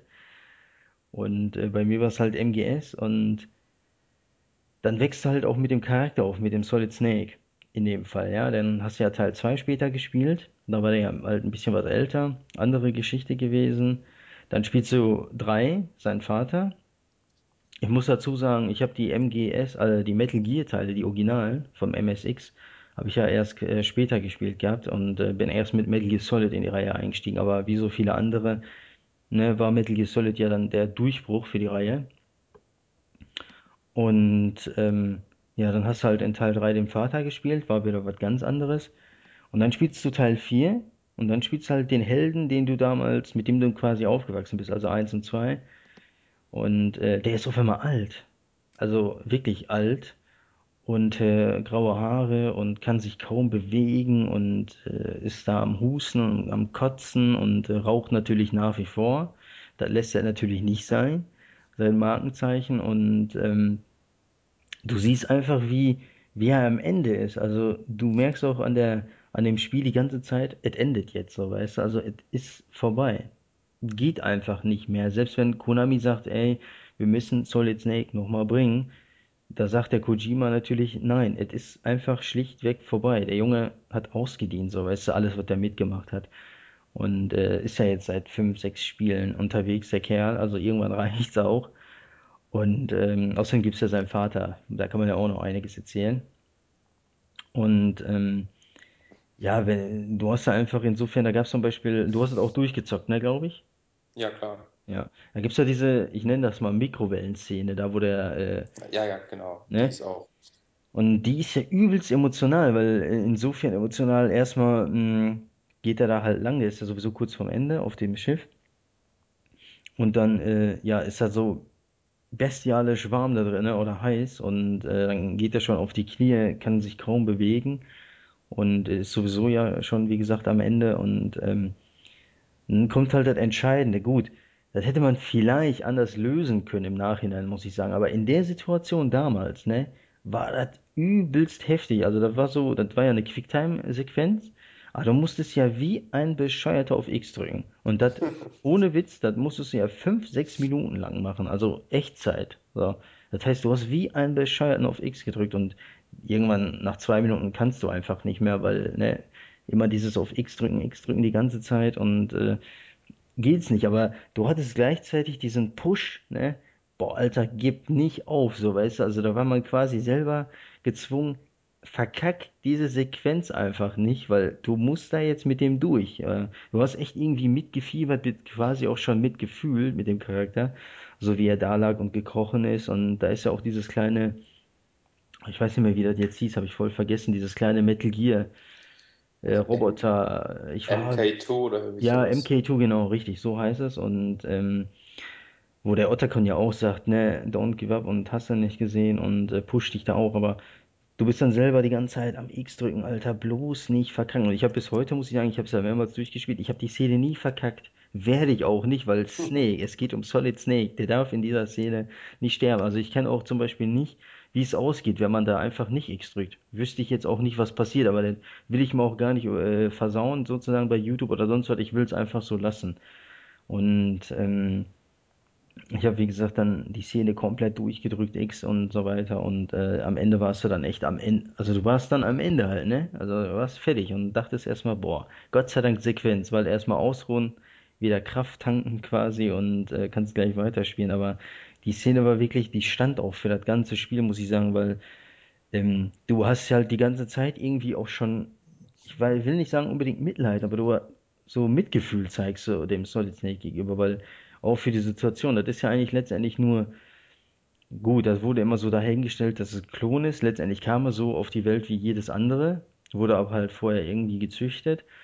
Und äh, die Eva aus Teil 3 hat den ja dann auf die Welt gebracht und ähm, er hat somit eine echte Mutter quasi und auch einen echten Vater und ist auch ein echter Mensch, so weißt du, also ist kein irgendwie so sonstiges Monsterähnliches, äh, was weiß ich, aber ist halt ein Mensch und ähm, das kommt ja dann da alles raus soweit und äh, wie so üblich bei Gear wird da ja viel erzählt, manchmal auch mehr Fragen als Antworten Und ähm, aber das war auch quasi so ein Abschluss einfach für Solid, äh, Solid Snake, wo die gröbsten Fragen zumindest geklärt wurden. Ein, zwei Fragen hast du vielleicht noch, aber so das Wichtigste wurde in dem Spiel einfach komplett geklärt, weil er da auch mit sich selber zu kämpfen hat und, und nicht, äh, wo es um primär um die Story von dem ganzen Spiel geht, wo das Böse ja wieder siegen möchte quasi mit Liquid, aber ähm, ja, da hat halt der Charakter einfach äh, diesmal oder stand der Charakter diesmal im Vordergrund, was ich auch wichtig fand, weil wenn das letzte Spiel ist mit ihm,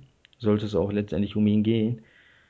Und äh, diese fünf Akte, die man da gespielt hat, ja, waren glaube ich fünf, ne? Ich meine doch. Ähm, ja, die waren mitreißend, die waren spannend erzählt. Äh, da war technisch geil, diese Zwischensequenzen waren Hammer.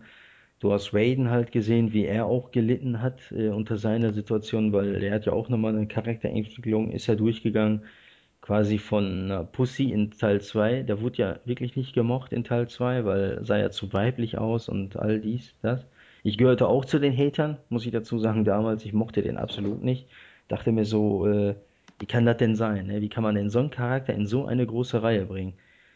Und äh, das zerstörte einfach irgendwie das Image sozusagen von dem Spiel. Aber das war totaler Bullshit, weil der hat letztendlich das Spiel bereichert, sogar in Teil 2 und hat quasi dann in Teil 4 ja ähm, ja, mehr einfach äh, Screentime bekommen und äh, da wurde dann die Geschichte auch erzählt. Also da ist auch nicht so, dass man den einfach auf im äh, auf Biegen und Brechen einfach äh, zum harten Charakter machen wollte, weil hart Mhm. ist er ja letztendlich nicht, der Raiden. Genau. Und äh, man denkt immer, ne, bei dem Aussehen, ey, boah, der schnitzelt alles nieder und ist total hart und dies, das, bla, aber ähm, unabhängig jetzt von Rising, wo du jetzt nicht so viel mitkriegst, weil er schnetzelt sich ja da wirklich nur durch, aber ähm, da ist es zumindest so, dass bei Metal Gear Solid gegen Ende, dass du dann halt seinen Sohn siehst.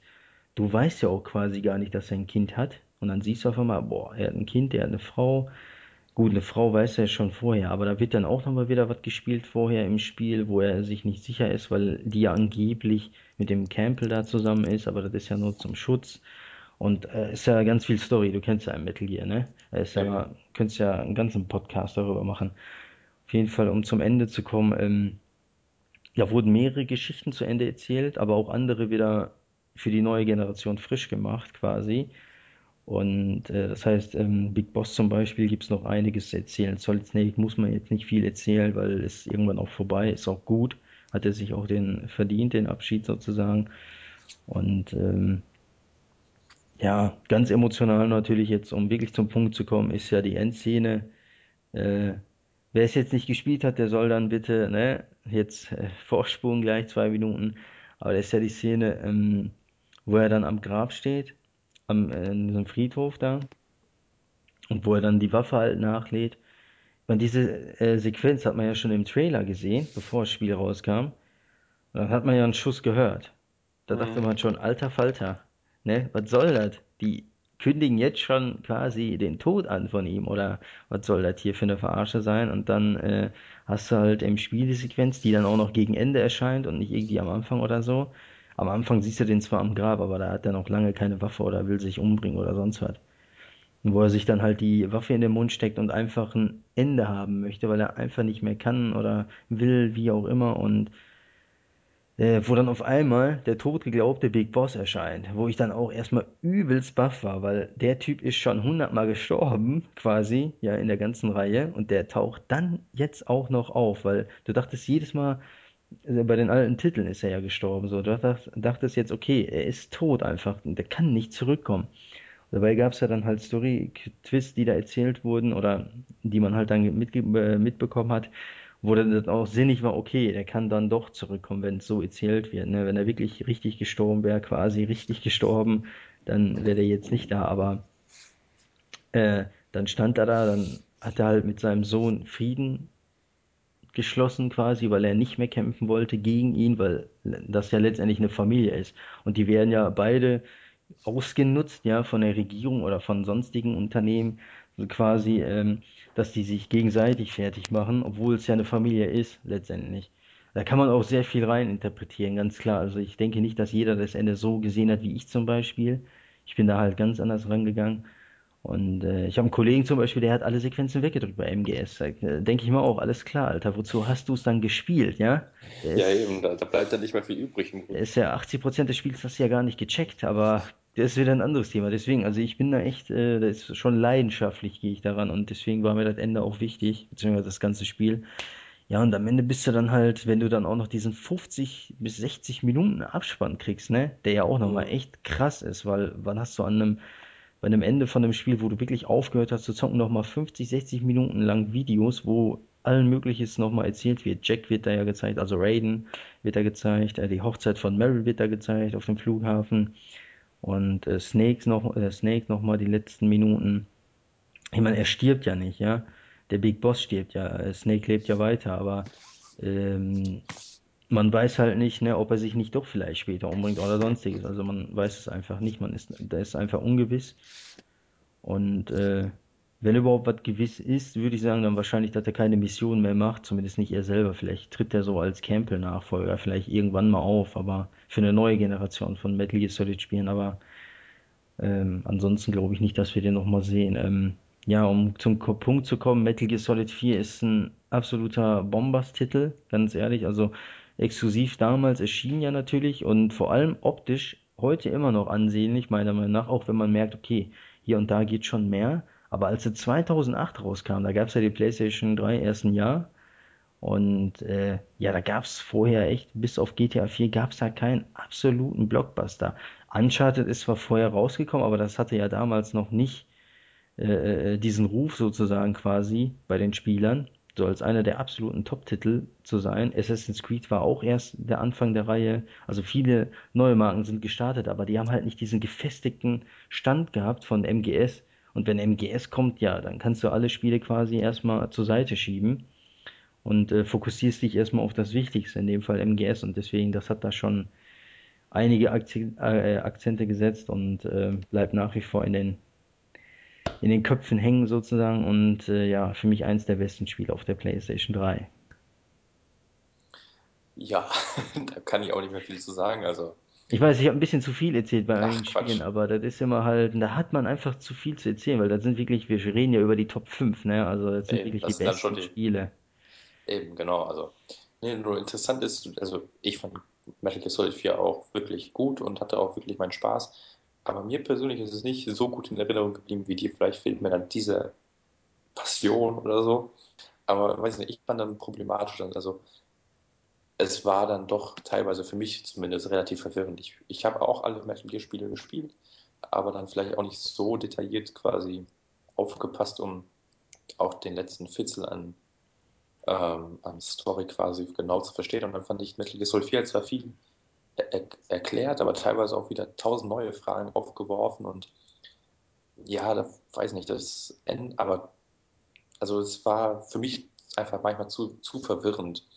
Wobei die Auflösung, Auflö Auflösung, ja, Auflösung, richtig, Auflösung, Auflösung. genau, Auflösung am Ende war natürlich trotzdem genial. Also ich, wie du schon sagtest, ich 60, 70 Minuten, keine Ahnung. Also da standen einem schon die Tränen in den Augen, wenn man so will. So, das war echt mitreißend und ja, also ein ganz besonderes Erlebnis, was man wahrscheinlich aber auch nur so miterlebt, wenn man vorher dieses ganze Spiel mit Snake ähm, erlebt und übersteht und dann diese ganzen Mikrowellensachen und so weiter. Das ist alles verdammt gut inszeniert und ja, man fühlt wirklich mit diesem Charakter mit. Er hat überhaupt keinen Bock mehr, er muss noch und ja, also das hat Kojima auf jeden Fall verdammt gut hinbekommen, dass man quasi sich in die Person hineinversetzen kann. Und dann so Sachen, dass Raiden ähm, zurückkommt und dann noch viel besser, also was ist viel besser, aber quasi zum Badass wird, aber im Grunde gar kein Badass ist. Und solche Sachen, das ist dann schon echt beeindruckend und bleibt einem auch in Erinnerung. Und wo wir gerade bei Raiden sind, können wir auch zu meiner Top 2 kommen, äh, zu meinem zweitbesten Spiel. Ähm, ja, Metal Gear Rising. Also werden jetzt wahrscheinlich viele aufschreiben und sagen, was, Metal Gear Rising? ähm, ja, also die Story ist sicherlich nicht ausschlaggebend Metal Gear Rising, aber ich hatte bei diesem Spiel, was ja nicht mehr von Kojima entwickelt wurde, sondern von ähm, Platinum Games, Genau. so, so viel Spaß. Also es war wirklich ein Spielerlebnis erster Güte und also man muss vielleicht dazu sagen, anfangs war das Spiel ja eigentlich doch von, also nicht von Kojima selbst, aber es war da von, von dem Entwicklungsstudio gemacht oder gedacht. Und Kojima sollte das Ganze nur so grob überwachen, weil er wollte jetzt halt mal die jungen Wilden quasi ranlassen. Und dabei kam halt dieses Konzept zu Metal Gear Rising raus, wo man dank Rysens Ninja-Fähigkeit oder wie auch immer quasi die komplette Welt scheiden konnte, cutten, wie auch immer. Es aber im Grunde auch nur eine Tech-Demo, wo die diese Wassermelone zerschnitten haben. Das ist ja auch fast legendär heute schon. Und lange Zeit nichts gehört und irgendwie hat man schon gemerkt, okay, die haben zwar eine Idee, aber kein wirkliches Konzept dahinter, wie sie das in das Spiel einbauen können. Und Gott sei Dank kamen dann Platinum Games ins Spiel, die dann die Entwicklung für Kojima Productions übernommen haben.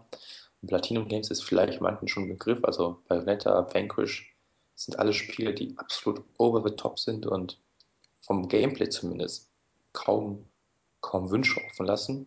Und diese ganze Erfahrung floss dann eben in Metal Gear Rising rein und herausgekommen ist das für mich beste Hack'n'Slay dieser Generation, was mit einem so genialen Gameplay aufwartet und einfach diese Präsentation, also ich, also ich vergleiche das immer mit so einem, also jeder will irgendwie die Metal Gear Solid 4, also irgendwie so ein bisschen Tiefgang und ja, also so, so ein bisschen Tiefe und, und Emotion und alles, aber die meisten Leute schauen sich dann eben doch Transformers im Kino an oder kaufen sich Call of Duty und Metal Gear Rising ist einfach die, die Symbiose aus absoluter Over-the-Top-Action, was zu diesem Charakter Raiden einfach perfekt passt, und eben einem genialen Gameplay, was eben nicht einfach und einfach nur Bum-Bum ist, sondern da muss man sich schon ein bisschen hineinversetzen. Also es gibt zwar diverse Schwierigkeitsgrade, ich glaube, auf dem leichtesten muss man nur zwei Tasten oder so betätigen, aber weiß nicht, also das hat einfach genau in dieses Szenario gepasst und mit Raiden kann ich persönlich mir, also zumindest mit diesem Raiden aus Metal Gear Solid 4, den Ninja, kann ich mir kein anderes Spiel vorstellen als Metal Gear Rising. Das war von vorne bis hinten durchgestylt, natürlich absolut übertrieben. Also allein diese Anfangssequenz gegen, gegen Metal Gear schon absolut übertrieben dargestellt alles, aber es war einfach genial und ich habe es, weiß nicht, wie oft habe ich es jetzt durchgespielt, öfters auf jeden Fall. Und es hat mir immer wieder Spaß gemacht. Es ist immer wieder ziemlich schwer, aber wenn man es dann hinkriegt, dann ist es so genial und ich weiß nicht, also ich kann es gar nicht erklären, aber für mich ist es für, für mich persönlich das beste Metal Gear Solid, oder nicht Metal Gear Solid, aber Metal Gear Spiel, das ich kenne, weil hier Gameplay, sogar die Geschichte, die natürlich mit anderen Metal Gear Solid Spielen mithalten kann, ist relativ gut. Also es geht halt Raiden, um Raiden und warum, obwohl er eigentlich so ein Bad ist, gibt, im Grunde auch sehr verletzlich ist. Und das Ganze wird ziemlich gut beleuchtet, auch wenn die Gegner vielleicht gewöhnungsbedürftig sind. Aber trotzdem, das Ganze passt perfekt und irgendwie das Spiel als Ganzes, man, man darf es nicht als Metal Gear Solid Spiel sehen. Man muss schon sich auf dieses Ganze einlassen, dass es halt eben anders ist. Das ganze Gesamtpaket ist einfach perfekt aufeinander abgestimmt und da kann man überhaupt nicht meckern. Also das Spiel ist wirklich in meinen Augen absolut genial und jeder, der irgendwie was mit Hack'n'Slays anfangen kann, muss Metal Gear Rising spielen. Also da kommt kein Devil May Cry rein, kein God of War, nix. Also für mich ist Metal Gear Rising das beste Hack'n'Slay und es ist wirklich ganz knapp, ganz knapp am besten Spiel der PS3 für mich vorbeigeschrammt. Ja, ist auf jeden Fall interessant, vor allem, weil ich ja Metal Gear Solid 4 hatte, dann hattest du quasi auf zwei halt dein Rising. Ja, es ist Hast du auch irgendwo, obwohl wir uns nie abgesprochen haben, ne, muss man dazu sagen. Ja, eben, das ist, das ist lustig, ne? Also auf jeden Fall kontrovers. Die einen, wenn sich denken, Metal Gear Rising, also äh, die Metal Gear Solid-Fans vor allem denken sich, Metal Gear Rising kann niemals genauso gut sein wie Metal Gear Solid, aber es kommt halt auf den Spielertypen an, ne?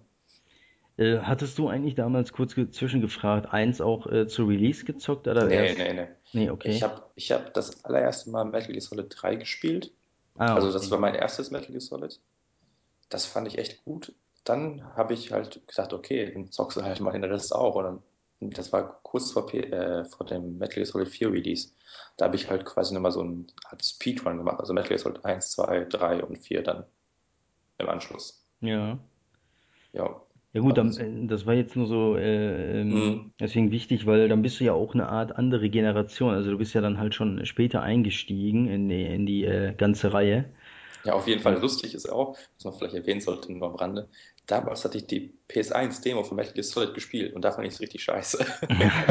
ja, siehst du? Aber, aber da war ich auch, keine Ahnung, da war Crash Bandicoot eher mein Ding als Metal Gear Solid, ne? Ja, aber hat sich ja Ah, später nochmal zum Richtigen gewandelt quasi. Ja. ja, genau. Nee, aber dann bist du ja halt natürlich klar, wenn du später eingestiegen bist und quasi den, den Anfang noch nicht gezockt hattest dato, bis dato, dann klar hast du auch eine andere Sicht. Aber ich kann durchaus äh, verstehen, dass du sagst, okay, Metal Gear Rising ist für mich das beste Metal Gear, weil es ist ein verdammt gutes Spiel. Und ähm, ich hätte, ich hätte auch, äh, muss ich dazu sagen, ich hätte aber auch gerne gesehen, wie die Version von Kojima Productions gese ausgesehen hätte, weil die sah ja in den ersten Videos, die man ja, ja so gesehen hatte auf YouTube und so weiter, das sah ja schon echt richtig gut aus, wie du sagst mit der Melone zum Beispiel. Gut, das ist jetzt nur eine Szene gewesen, aber ich meine das Ganze drumherum, also optisch sah es ja viel besser aus als das eigentliche Spiel jetzt. Klar lief es dann natürlich nur mit 30 Frames. Da, dessen Mhm. muss man sich dann natürlich bei einem Hack and Slay vor allem bewusst sein. Aber letztendlich äh, war es dann doch Welten. Also ähm, ich fand Rising zum Beispiel klar auch geil. Aber äh, optisch zum Beispiel, äh, zum Beispiel fand ich es dann einigermaßen, ja, ich will nicht sagen gewöhnungsbedürftig, aber fast schon durchschnittlich, weil die Umgebung und Ja, so weiter, die sah dann doch schon hässlich aus. Klar, du achtest bei dem ganzen Gemetzel niemals, ey, auf den einen Pixel auf dem Boden, achtest du einfach nicht, weil der ist gerade mal nicht relevant, aber mh, das Ganze als Gesamtpaket sah einfach nicht geil aus, finde ich. Und was mir auch weniger gefallen hat, muss ich dazu sagen, die Zwischensequenzen, weil die waren ähm, nicht auf dem Niveau, auf dem eigentlich Kojima Productions immer äh, äh, ja, den die halten können, weil die war ja letztendlich auch für einen Teil der Entwicklung zuständig und das war ja die Story und Zwischensequenzen und so weiter.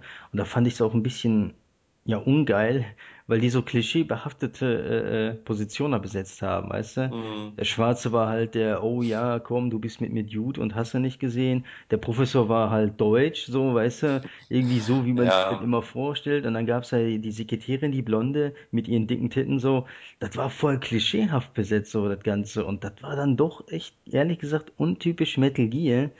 Und ähm, ja, ja, mh, kann man auch nichts gegen sagen. Das, das stimmt ja auch alles, was du sagst. Aber mich persönlich hat es halt überhaupt nicht gestört, weil ich mir dachte, das passt auch, weil das ganze Spiel war relativ Metal Gear untypisch und irgendwie, das hat sich jetzt nicht so tot ernst genommen wie Metal Gear Solid. Also man hat schon gemerkt, die Leute hatten da durchaus Spaß an der Entwicklung und die nehmen das alles nicht so hundertprozentig ernst. Also es ist alles mit so einem Augenzwinkern quasi gemacht, würde ich so sagen. Aber eben nicht so übertrieben dargestellt. Ich weiß, es gibt ja so Spiele, die sind einfach nur so äh, quasi Sarkasmus pur oder versuchen alles irgendwie in den Dreck zu ziehen. Aber hier war es so sehr subtil, aber wie du schon sagtest, es ist eben nicht Metal Gear, man macht das alles mit so Augenzwinkern, alles so ein bisschen übertrieben, alles so überzeichnet. Sei es der Kampf, sei es die Zwischensequenz, alles Mögliche.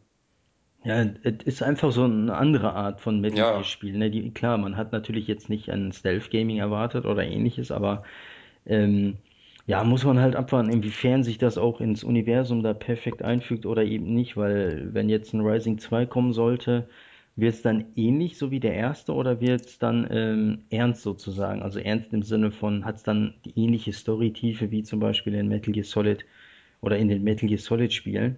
Oder wird es dann ähnlich oberflächlich abgehandelt wie in Rising 1? Weil auch die Bosse zum Beispiel, die waren allesamt geil, bis auf den letzten, wo ich mir dachte, Alter, ernsthaft? So einen klischeebehafteten Ami-Politiker dahinstellen, der übelst Muskel, muskelbepackt ist und äh, der auch noch so ein Armstrong, so, weißt du, typisch so, das war alles zu typisch, ey. Irgendwie, ich meine, ich habe es nicht erwartet am Ende, ne, klar, weil du weißt ja nicht, was am Ende kommt. Auf einmal taucht er da auf und ist der Bösewicht.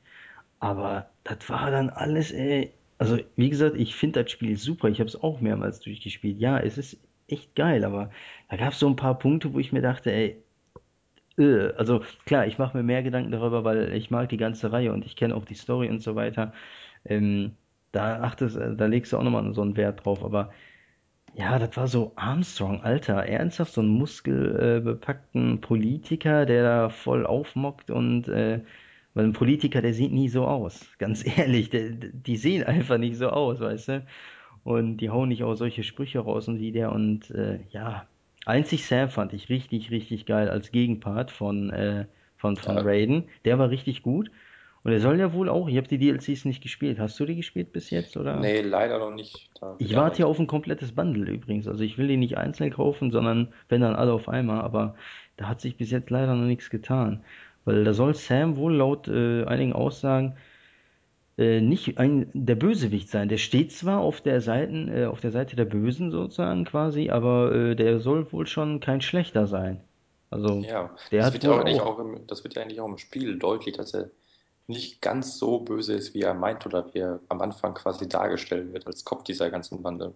Aber da fehlt dann halt die Tiefe, weißt du, für die Fans. Also da Ja, zum ja. Beispiel ne, ein Sam, der das andeutet, wo du auch merkst, okay, da steckt was dahinter, aber du kannst nicht dahinter schauen, weil da wird nicht mehr erzählt. Dann heißt es schon wieder, gerade wo, wo das Spiel vielleicht mehr machen möchte oder, oder hätte machen können, sagen wir es so, Mhm. dann fängt es schon wieder an, ey, Schnetzel. So, weißt du, ich meine, das macht auch Spaß, dann schnettelst du auch, aber na, ne, wäre schon nicht schlecht gewesen. Aber mein Gott, das ist der Anfang gewesen der Reihe. Ich hoffe, dass noch ein zweiter, dritter, vierter Teil folgt, weil erfolgreich genug war die Reihe jetzt oder das Spiel. Und insofern, ähm, Platinum Games wird davon auch profitieren, denke ich mal. Ist, mein, ist ja nur eine Auftragsarbeit, aber die werden ja auch genug dran verdienen. Und Platinum Games ist ja jetzt nicht irgendwie das dickste Studio mit dem heftigsten Budget. Ne? Die müssen sich ja auch, oder die müssen ja auch zusehen, dass sie ihre Spiele irgendwie veröffentlichen. Und haben ja immer so Publisher-Deals, die haben ja keinen festen Publisher. Und äh, am liebsten wäre mir ja, dass Sony die aufkauft und sagt, alles klar, komm, alles für PlayStation entwickeln quasi. Ihr Das dürft machen, ne, ihr dürft machen, was ihr wollt, aber es scheint nur immer PlayStation exklusiv, kein anderes System. Maximal vielleicht noch halt für die Vita, aber äh, primär wäre dann halt doch die PlayStation 4 wichtiger. Aber ich glaube, da sind die Entwickler halt so eingestellt, was ich auch wieder verstehen kann, die möchten einfach frei sein. Ne? Wenn die heute für die Xbox entwickeln und morgen für die PlayStation, machen sie vielleicht übermorgen ein was weiß ich, ein Nexus 5 Spiel oder sowas quasi, weißt du? Also Ja, ja. ich kann schon verstehen, wenn die auch die Freiheit wollen, aber solange wir auf der PlayStation immer ihre Spiele äh, genießen dürfen, dann bin ich glücklich. Also egal, was es quasi ist, weil Platinum Games ist eigentlich für mich persönlich ein Blindkauf. Egal, was sie rausbringen. Ja, sehe ich eh nicht. Also Metal Gear Rising ist vielleicht nicht jedermanns Sache, vor allem für Metal Gear Solid Fans, aber ich denke, wenn man sich darauf einlässt, dann erhält man ein mindestens sehr gutes Spiel. Ob es vielleicht für die eigene Top 5 reicht, ist eine andere Sache, aber ich denke, man kann nicht bestreiten, dass es ein verdammt gutes Hack'n'Slay ist. Ja, absolut. Also kann sich auch mit den obersten, krassesten Hack'n'Slays dieser Generation messen. Für dich ist es ja jetzt das Beste, Mhm. Und für mich äh, ist nur ein Titel besser als Rising, muss ich dazu sagen. Also Rising ist schon hoch, aber für mich ist Bayonetta einfach äh, eine Nummer höher, weil als das rauskam, 2009, ist ja auch schon wieder vier Jahre her, gab es da damals nichts, was nur annähernd daran kam. Da gab es, Ja, glaube ich, damals der Devil May Cry 4. Ja, das war nicht schlecht, aber ne, irgendwann reicht's auch quasi. Aber äh, Bayonetta war ja dann nochmal ein ganz anderes Level. Also der Genre-Erfinder, Hide, äh, Hideki Kamiya, der ja mit DMC das Genre begründet hat, für mich immer noch eins der besten Hack and Slays, der hat sich ja dann nochmal selber getoppt mit Bayonetta quasi. ja, Und äh, ja, Rising war dann eigentlich von Platinum Games äh, ja die Antwort darauf so. Und das hängt dann auch nur noch vom Geschmack ab. Ne? Der eine mag äh, eher das Setting von Rising, was ich verstehen kann, und der andere mag eher das Setting von Bayonetta. eben als Und äh, Geschmackssache. beides aber over the top. Ich glaube, da sind wir uns einig. Beides Auf over the top Spiele, äh, die sich vor anderen Spielen absolut nicht verstecken müssen. Definitiv, definitiv nicht. Also Bayonetta wäre für mich auch auf Platz 2 der Sache, in Sachen Hack'n'Slays. Wobei angeblich die PS3-Version nicht ganz so gut ist wie die 360-Version, aber das ist mal wieder eine andere Geschichte. Gut, dann kommen wir jetzt zum besten Spiel der PS3-Generation. Trommelwirbel. nee, aber ja, ich weiß ja schon, was bei dir auf Platz 1 steht. Möchtest du es uns verraten? Ja, also, ne, ich denke mal, das wurde beim letzten Podcast ja irgendwie schon deutlich. Ich mache es auch kurz, weil dazu muss ich halt nicht viel sagen. Wir haben ja äh, letzte Podcast sehr viel darüber gesprochen gehabt. Bei mir ist es natürlich The Last of Us. Und ähm, ich habe ja, wie gesagt, seit Ende 2011, als das angekündigt wurde, jeden Schnipsel da verfolgt zum Spiel. Habe mir aber nicht jedes Video angeschaut. Also das waren nur halt die Infos aufgesaugt quasi. Äh, aber die Videos, da dachte ich mir, gut, ersparst du dir lieber, weil du willst das Spiel einfach pur genießen, wenn es rauskommt. Und nicht voreingenommen irgendwie drangehen oder so. Und ähm, ja, es kam raus, es hat mich übelst geflasht, die Erwartungen übertroffen und äh, ja, also ich hoffe, dass zumindest in dem Szenario was Ähnliches vielleicht nochmal rauskommt, wenn dann auch von Naughty Dog, weil die können inzwischen, muss man dazu sagen, haben sie es mehr als oft genug bewiesen, aber mit The Last of Us können sie auch Geschichten erzählen und die können äh, auch eine Charakterzeichnung darstellen. Also, dass du auch ähm, ein gewisses Mitgefühl hast oder auch ein Verständnis aufbringen kannst für die Charaktere beziehungsweise für deren Entscheidung, die sie im Spiel treffen.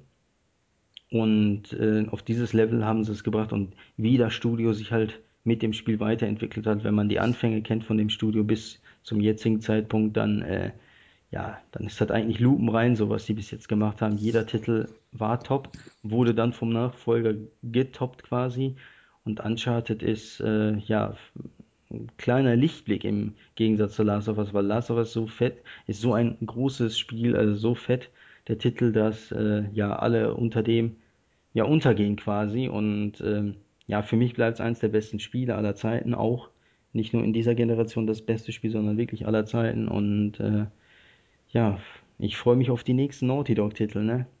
Ja, ich meine, bei mir war es ja auch nur auf Platz 4, aber immer noch unter den besten 5. Und ich denke, mit den Verkaufszahlen können wir uns sicher sein, dass wir nicht das letzte Mal The Last of Us gesehen haben. Also ich bin mir relativ sicher, dass wir auf der PS4 auch Nummer 1 kriegen, weil dafür ist es einfach zu gut gewesen, hat sich zu gut verkauft und ja, warum nicht auch mal ein bisschen Fanservice betreiben, ne? Ja, weil da kann man ja noch Geschichten erzählen, ne? Die Welt ist ja Eben, groß genug bei The Last of Us in, eben, insofern. also mit ein bisschen Fantasie ist da fast alles möglich, von daher, Also zum Abschluss noch, ich hätte lieber ein The Last of Us 2 als ein Uncharted 4, da muss ich auch ganz klar deutlich sagen. Es sind beides zwar oder wären beides super, aber The Last of Us 2 wäre dann für mich dann doch eher besser. ja, ne, da bin ich auch vollkommen bei dir. Man hat halt weniger von The Last of Us gesehen, gehört bislang als von The Uncharted und ich denke, das Potenzial ist da ein bisschen größer. Ja, vor Aber allem, du kannst ja ganz kurz noch, äh, fällt mir gerade ein, du kannst ja auch vor allem bei The Last of Us, bei dem nächsten Spiel, dank der Technik jetzt, muss man auch dazu sagen, weil die ja jetzt noch viel, viel stärker ist als vorher, du kannst da ja auch noch mehr Hardcore-Elemente reinbringen. Also ähnliches Beispiel DayZ zum Beispiel, ja, die Mod für mh, Arma 2.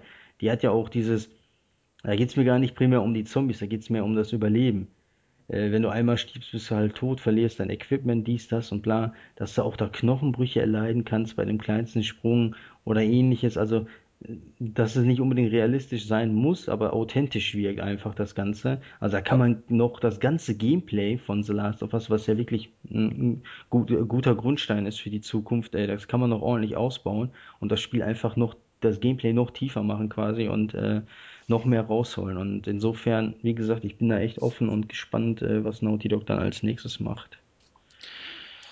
ja, da kann man nichts mehr hinzufügen. Also, wie No, gesagt, das war jetzt ein Punkt. Ne, von mir genau, kommt nichts so.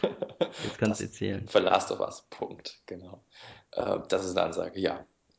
Gut, dann kommen wir jetzt zu meinem Spiel. Ich sehe schon die ganzen Kommentare, die mein, die ihr Unverständnis dem gegenüber äußern, aber ich sage es trotzdem, für mich das mit Ab, nein, nicht mit Abstand, aber das allerbeste PS3-Spiel ist MotorStorm Pacific Rift. Oh, ich sehe schon. Shitstorm incoming. Ja, vor allem von den ganzen Rennspielfans. Aber egal, nee. Also im Grunde steht das stellvertretend für die ganze MotorStorm-Serie. Weil, also man muss dazu sagen, ich habe mir damals die PS3 zum Release geholt und natürlich MotorStorm. Ich hatte damals nur eine Röhre, also einen Röhrenfernseher, weiß nicht, 30 Zoll, schlag mich tot, irgendwie sowas um den Dreh. Hab das Ding angeschlossen, MotorStorm gestartet und ich stand einfach mit offenem Mund da, ja. Also in dem Moment, als ich das erste Rennen gemacht habe, habe ich gedacht, diese, es kann einfach nicht mehr geiler werden als das hier gerade. Das war für mich so, das hat mich so geflasht, das ist unglaublich. Und man muss, und ich habe auch vorher diesen E3-Trailer gesehen, wo, also diesen Fake-Render-Trailer, wo dann alles, weiß nicht, das war ja total over the top. Da, das hatte überhaupt nichts mehr mit dem eigentlichen Spiel zu tun, zumindest grafisch. Und es hat mich trotzdem so geflasht, weil dieses Spielerlebnis so unglaublich neu war. Also MotorStorm ist ein Rennspiel, man kann, weiß nicht, Buggies, Motorräder, Racing Cars und alles mögliche LKWs nehmen, steckt alle Gegner, also alle Spieler einfach, zumindest bei MotorStorm 1, auf in den Grand Canyon oder so und lässt sie gegeneinander antreten. Motorrad gegen LKW, Racing Car gegen Buggy, alles möglich. Und das Schöne ist halt, wenn du mit einem LKW gegen Motorradfahrer knallst, ja, dann überfährst du den einfach eiskalt. Ja, Und, okay. und ich fand Motorstorm 1 schon wirklich, wirklich, weil es diese, diese unterschiedlichen Fahrzeuge haben dem Ganzen halt, ja nicht Taktik, aber man, wenn man Motorrad fuhr, fuhr man komplett anders als mit dem Buggy. Man konnte nicht eben mal durch, weiß nicht, irgendwie durch einen tiefen Canyon fahren, man hat versucht, dann irgendwelche Sprünge auszunutzen, irgendwie abseits von den Fahrzeugen, die einem wehtun können. Racing Car zum Beispiel, Schlamm war ganz, ganz schlecht, aber da kam man gar nicht voran. Da musste man gucken, dass man möglichst trocken vorankam. Und Buggy wiederum anders. Und LKW, der war halt langsam, dafür konnte durch Schlamm einfach brettern, als ob es nichts wäre, so grob gesagt. Und das war wirklich extrem variabel, hat sich teilweise lange nicht gesehen. Und jetzt sagen andere, ja, aber diese Gummiband-KI, man konnte, man konnte ja ähm, keinen Fehler machen oder man konnte quasi das ganze Rennen führen. Man hat in der letzten Runde dann irgendwie einen Fehler gemacht und Zack hat das komplette Rennen verloren, weil die Gummiband-KI das komplette Feld immer eng beieinander gehalten hat. Das ist natürlich nicht optimal gelöst. Schöner wäre es, wenn das wirklich die KI wäre, die entweder gut oder schlecht wird. Aber mich persönlich hat sie sie nicht gestört, weil es halt dafür gesorgt hat, dadurch, dass dieses Rennfahrerfeld halt immer extrem beieinander war, konnte, hat es diese Atmosphäre verstärkt, indem man quasi immer irgendwie mit anderen Geg äh, Spielern gekämpft hat. Also es war immer was los. Also man musste sich immer verteidigen mit seinem Fahrzeug. Man konnte nicht einfach mal vorne wegfahren. Nein, es war immer ein Kampf, von vorne bis hinten. Und natürlich gab es Frustmomente. Also ein Controller habe ich beim Motorstorm echt mal kaputt gemacht, weil okay, also, es gab ein Rennen beim allerersten Motorstorm, ich weiß gar nicht, gegen so, so drei Viertel des Spiels, das mit dem Buggy. Ich habe es so gehasst, ja. Ich habe es, also ich wollte damals alles auf Gold schaffen, habe ich auch irgendwann. Aber das, das hat mich echt an den Rand des Wahnsinns getrieben. nee, und wie gesagt, das war dieses, dieses, diese Nähe bei den Gegnern, das hat einfach dafür gesorgt, dass man nie in Sicherheit war. Man musste immer aufpassen. Der nächste Stein oder die nächste Kurve kann das Ende bedeuten. Und das war einfach genial. Und Motorstorm Pacific Rift hat eben dieses ganze Formel genommen, es verbessert und eben nicht nur in den Grand Canyon, sondern diesen Dschungel und Lava und alles Mögliche. Es war einfach deutlich abwechslungsreicher und für mich deshalb auch das bessere Spiel. Und alleine online, also es gab online, es gab online einfach nur Ränge und mehr nicht. Aber ich hatte so viel Spaß, also ich habe da viel zu viele Stunden Grunde darin investiert, um mich in den höchsten Rang vorzuarbeiten. Das ja, das war ja auch noch so unfassbar unfair, weil wenn man gut fuhr, hat man Erfahrungspunkte bekommen, konnte aufsteigen. Wenn man aber schlecht fuhr, hat man die wieder abgezogen bekommen.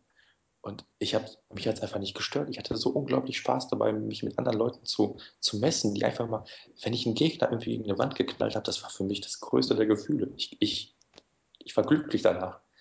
Und das Schöne war, egal mit welchem Fahrzeug man antrat, hatte eigentlich immer eine Chance. Man musste halt nur den richtigen Weg wählen. Irgendwann gab es halt Strecken, da, da konnte man wirklich alles auswendig und wusste, okay, die Strecke ist nicht für mein Fahrzeug gedacht, aber wenn ich jetzt da genau durchfahre und da auch durchkomme, was aber extrem unwahrscheinlich ist, dann habe ich gewonnen. Wenn nicht, dann, dann bin ich gleich am Arsch und solche Sachen. Also, das kann man nicht erklären. Manche, es haben viele Leute das Ding verteufelt, weil es halt wegen dieser Gummiband-KI so bockschwer war. Aber mich hat es einfach nicht gestört und ich fand es eben genau gut so, weil diese Nähe ja, das hat einfach, das hat das Spiel einfach ausgemacht. Wenn jetzt keine Gummiband-KI vorhanden wäre und die Fahrer sich im Feld, äh, in der Strecke verteilen können, dann, dann wäre es noch halb so interessant für mich gewesen. Und ja, deshalb ist Motorstorm Pacific Rift trotz all seiner Probleme auch im Online-Modus. Natürlich gab es Glitcher und Cheat, aber ja, ich habe keinen anderen Online-Titel, egal ob es Call of Duty, FIFA oder sonst war, sonst was war, nicht so intensiv gezockt wie Motorstorm Pacific Rift und das Einzige, was mich da von der Platin abgehalten hat, war ein Safe Game Tod, der irgendwie so kurz vor Platin dann passiert ist und da wollte ich dann nicht nochmal 200 Stunden investieren.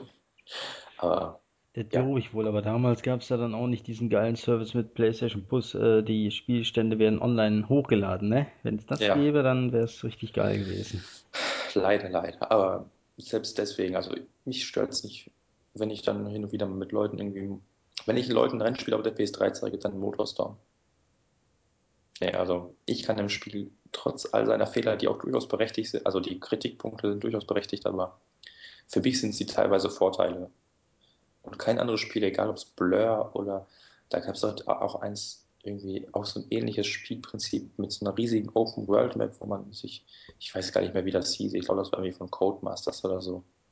Keine Ahnung. Aber nichts kam auch nur annähernd an dieses Spielerlebnis von Motorstorm ran. Und ehrlich, also ich könnte Sony echt schlagen dafür, dass sie scheinbar Motorstorm begraben haben. Also Natürlich hat sich der dritte Teil nicht besonders gut verkauft, er war jetzt auch nicht überragend. Aber ganz ehrlich, gebt den Leuten noch eine Chance auf der PS4. Nach Drive Club, lasst die einfach Motorstorm, wie auch immer machen. Und ich würde es sofort kaufen. Ich würde meinetwegen auch 10 Versionen kaufen, damit das erscheint, weil da hätte ich echt richtig nochmal Bock drauf. Das wäre, das würde ich mir wirklich von Sony wünschen, aber ehrlich gesagt glaube ich da nicht mehr dran. Die Serie ist tot. Es gab halt leider eher durchschnittliche Verkaufszahlen und ich verstehe es nicht. Ja, ich denke mal, das wird größtenteils auch einfach nicht nur an der, O- also die Optik wird es nicht sein, weil die Optik war immer durchweg äh, super, also sowohl eins als auch zwei oder drei, wobei drei hat dann schon nicht mehr getoppt, weil eins und zwei sahen schon gut aus und drei sah dann halt Minimum so genauso gut aus und äh, war nicht großartig besser. Aber die Gummiband-KI ist einfach in Rennspielen für mich persönlich tödlich. Also sobald ein Rennspiel Gummiband-KI hat, ja, dann brauche ich auch gar nicht spielen, weil ich kann ja quasi durch meinen Skill, ja, nenne ich den jetzt mal, kann ich ja nicht gewinnen, weil die Gummiband-KI hängt mir ja immer am Arsch, ja, so sozusagen, und ich komme ja nicht weg davon. Also egal wie gut ich fahre, ja, selbst ohne Fehler, die sind immer, kleben mir immer am Hintern und ja, wie soll ich da rauskommen? Oder wie soll ich da großartig einen Vorsprung rausfahren? Also insofern äh, kann ich auch verstehen, wenn sie das nicht gut verkauft hat, weil soweit spricht sich ja auch rum. Ja, ich, ich, da kann ich auch nichts gegen sagen. Das ist halt so, wie du es sagst. Das, da kann man nichts gegen sagen. Aber ich persönlich habe es halt nicht so schlimm empfunden. Und ja, da kann ich jetzt nichts gegen sagen. Aber Deswegen, ich weiß nicht, also ob Drive Club, wenn es denn jetzt äh, demnächst rauskommt und erfolgreicher wird als Motorstorm, sehe ich dann die Chance noch geringer, dass eins jemals erscheinen wird. ja, da hast du natürlich auch recht. Also, Also ich hätte nichts gegen den Motorstorm, diesmal ohne Gummiband-KI, bin ich offen für, weil so diese ähm, Offroad Rennschiene, die gibt's ja nicht so oft, muss man dazu sagen. Also ja, MotorStorm. MotorStorm war ja wirklich einer der größten Ableger, die von Sony äh, gepublished wurden. Es gab ja noch damals dieses Fuel oder so hieß es, glaube ich. Das meinte ich, Bob. Das meinte ich. Fuel hieß es, Ja, siehst du, und äh, ja, war aber nicht so geil. Also Fuel war ja da, nee, ne, war einfach nicht, also ich fand's nicht geil, aber da habe ja, ich eher genauso. Genau. Gummiband-KI, hatte ich dann lieber bevorzugt, aber ähm, Motorstorm weiß ich nicht, das, das fühlte sich einfach wertig an. Also ich kann jetzt nur von dem ersten Teil sprechen, den zweiten und den dritten habe ich nur angespielt, aber Teil eins, als es rauskam, das fühlte sich wertig an, das sah super geil aus, hatte auch ein wirklich gutes Gameplay, also es hat übelst Bock gemacht. Du hattest auch den Bildschirm zum Beispiel nicht vorgeklebt mit irgendwelchen Anzeigen, so weißt du, das Mhm. war auf das Minimalste reduziert und äh, hatte einen Multiplayer natürlich am Start und alles, also es hat wirklich richtig, richtig gebockt und ich habe echt, wie sonst was, habe ich mich drauf gefreut auf Motorstorm Pacific Rift. Ja, und dann, da war die Gummiband-KI, finde ich, irgendwie noch krasser als bei eins. Also bei eins hast du ja das ein oder andere Rennen direkt mal gewonnen. Aber bei Motorstorm Pacific Rift, da saß du manchmal echt irgendwie zwei, drei Stunden, weißt du, und hast ja gerade mal drei Rennen geschafft oder so. Und weil du immer wieder neu starten musstest, weil dir irgendeiner da noch kurz vor der Ziellinie dich überholt hat in der letzten Kurve. Ja, nee, ist klar, weißt du, du fährst drei Runden lang, bist du Erster, da tut sich nichts und auf einmal kriegt der irgendwie einen Boost oder ähnliches und überholt dich in der letzten Kurve. Oder du stolperst über, also stolpern im Anführungsstrichen, stolperst über so einen kleinen Stein, fährst dann halt eine kleine Abzweigung und zack, bist schon wieder Letzter. Also, oh, das war echt schon richtig, richtig hart. ja ich, ich kann das absolut verstehen. Da bin ich auch manchmal echt ausgetickt. Aber mich persönlich hat es dann halt nicht abgeturnt, sondern ich habe mir gedacht, okay, jetzt erst recht, Leute. Ne? Und ja, was ich auch immer total genial fand, war zumindest im ersten Teil noch der Sound. Der, der, der war richtig genial in meinen Augen. Im zweiten Teil war der gut, aber nicht mehr ganz so überzeugend. Aber im ersten Teil der Soundtrack mit den ganzen Songs von Slipknot und sonst was, der hat das echt in sich. Und ähm, was auch ein super Feature war, total genial, man konnte ja boosten, aber eben nicht unendlich lange. Man musste aufpassen, der Motor überhitzt halt, während man boostet. Und wenn man halt zu sehr überhitzt hat, explodiert das Fahrzeug. Ja, richtig, genau, war ja auch so ein Und Feature. Ja, und das Lustige ist, man konnte sich ja quasi damit auch ins, ins Ziel schießen, so vor, vor Ende. Und das war so genial, wenn man dann den Gegner quasi vor der Ziellinie überholt hat, indem man sich an ihm vorbeigeschossen hat mit diesem Feature. Das gab es natürlich nicht oft, aber wenn das passiert ist, das war einfach immer genial. Also solche Momente, die gibt es nur in Motorstorm. Und für, deswegen habe ich Motorstorm auch geliebt, unter anderem auch Pacific Rift halt. Ja, muss man gucken halt, wie die äh, Evolution Studios sind das ja, glaube ich, gewesen, wie die da Ja, jetzt äh, das Ganze handeln können. Also ja, Drive Club war klar, dass die so ein realistisches äh, Spiel für den Launch zumindest äh, geplant hatten, weil Sony braucht dann halt irgendein Rennspiel, der quasi dann wieder mehr Richtung Realismus geht, weil man da ja auch in direkter Konkurrenz mit Forza steht. Aber jetzt ja nun nicht mehr, weil es verschoben wurde. Aber finde ich auch nicht schlimm, weil wenn es der Qualität dann äh, gut tut in der Hinsicht und das wird der Qualität gut tun, das heißt, wir kriegen dann ein besseres Drive Club. Und ähm, insofern kann ich dann auch drauf erstmal warten. Und vor allem, das hat sich ja jetzt nicht extrem verschoben. Es wird halt Anfang 2014 erscheinen. Also ich rechne ganz ehrlich irgendwann mit spätestens März rum. Ja, Jetzt dann hoffentlich erscheinen. Und äh, das sind dann noch ja, knapp fünf Monate, die sie jetzt haben. Und bis dahin sollte das Spiel locker fertig sein. Wir werden alle davon profitieren, sagen wir so. Also es Ja. wird keiner davon sterben. Und, ja. Aber gut, Motorstorm Pacific Rim ist mein Top-Titel. Ich kann es nicht jedem empfehlen. Es ist schon, man muss, man muss schon Bock drauf haben. Ein bisschen vielleicht sadistisch veranlagt sein, aber Nur ein bisschen, ne? nur ein bisschen. Nee, also, wie gesagt, so geht die Meinung auseinander. Ja, gut. Ich denke, dann wären wir auch am Ende. Wir haben ja deutlich überzogen, zumindest mit unserer normalen Planung. Ja, aber ich glaube, überziehen tun wir immer, ne? Also Ja, kann man sich da an die 60 Minuten nie orientieren. Also man kann sich orientieren, aber halten nicht einhalten. selten, Ja. richtig.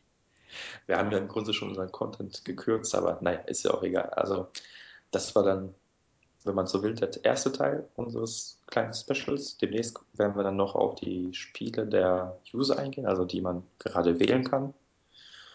Und dann sehen wir uns hoffentlich möglichst bald wieder, würde ich sagen. Und ja, von mir war es das dann. Tschüss und auf Wiederhören. Jo, bis zum nächsten Mal. Ciao, ciao.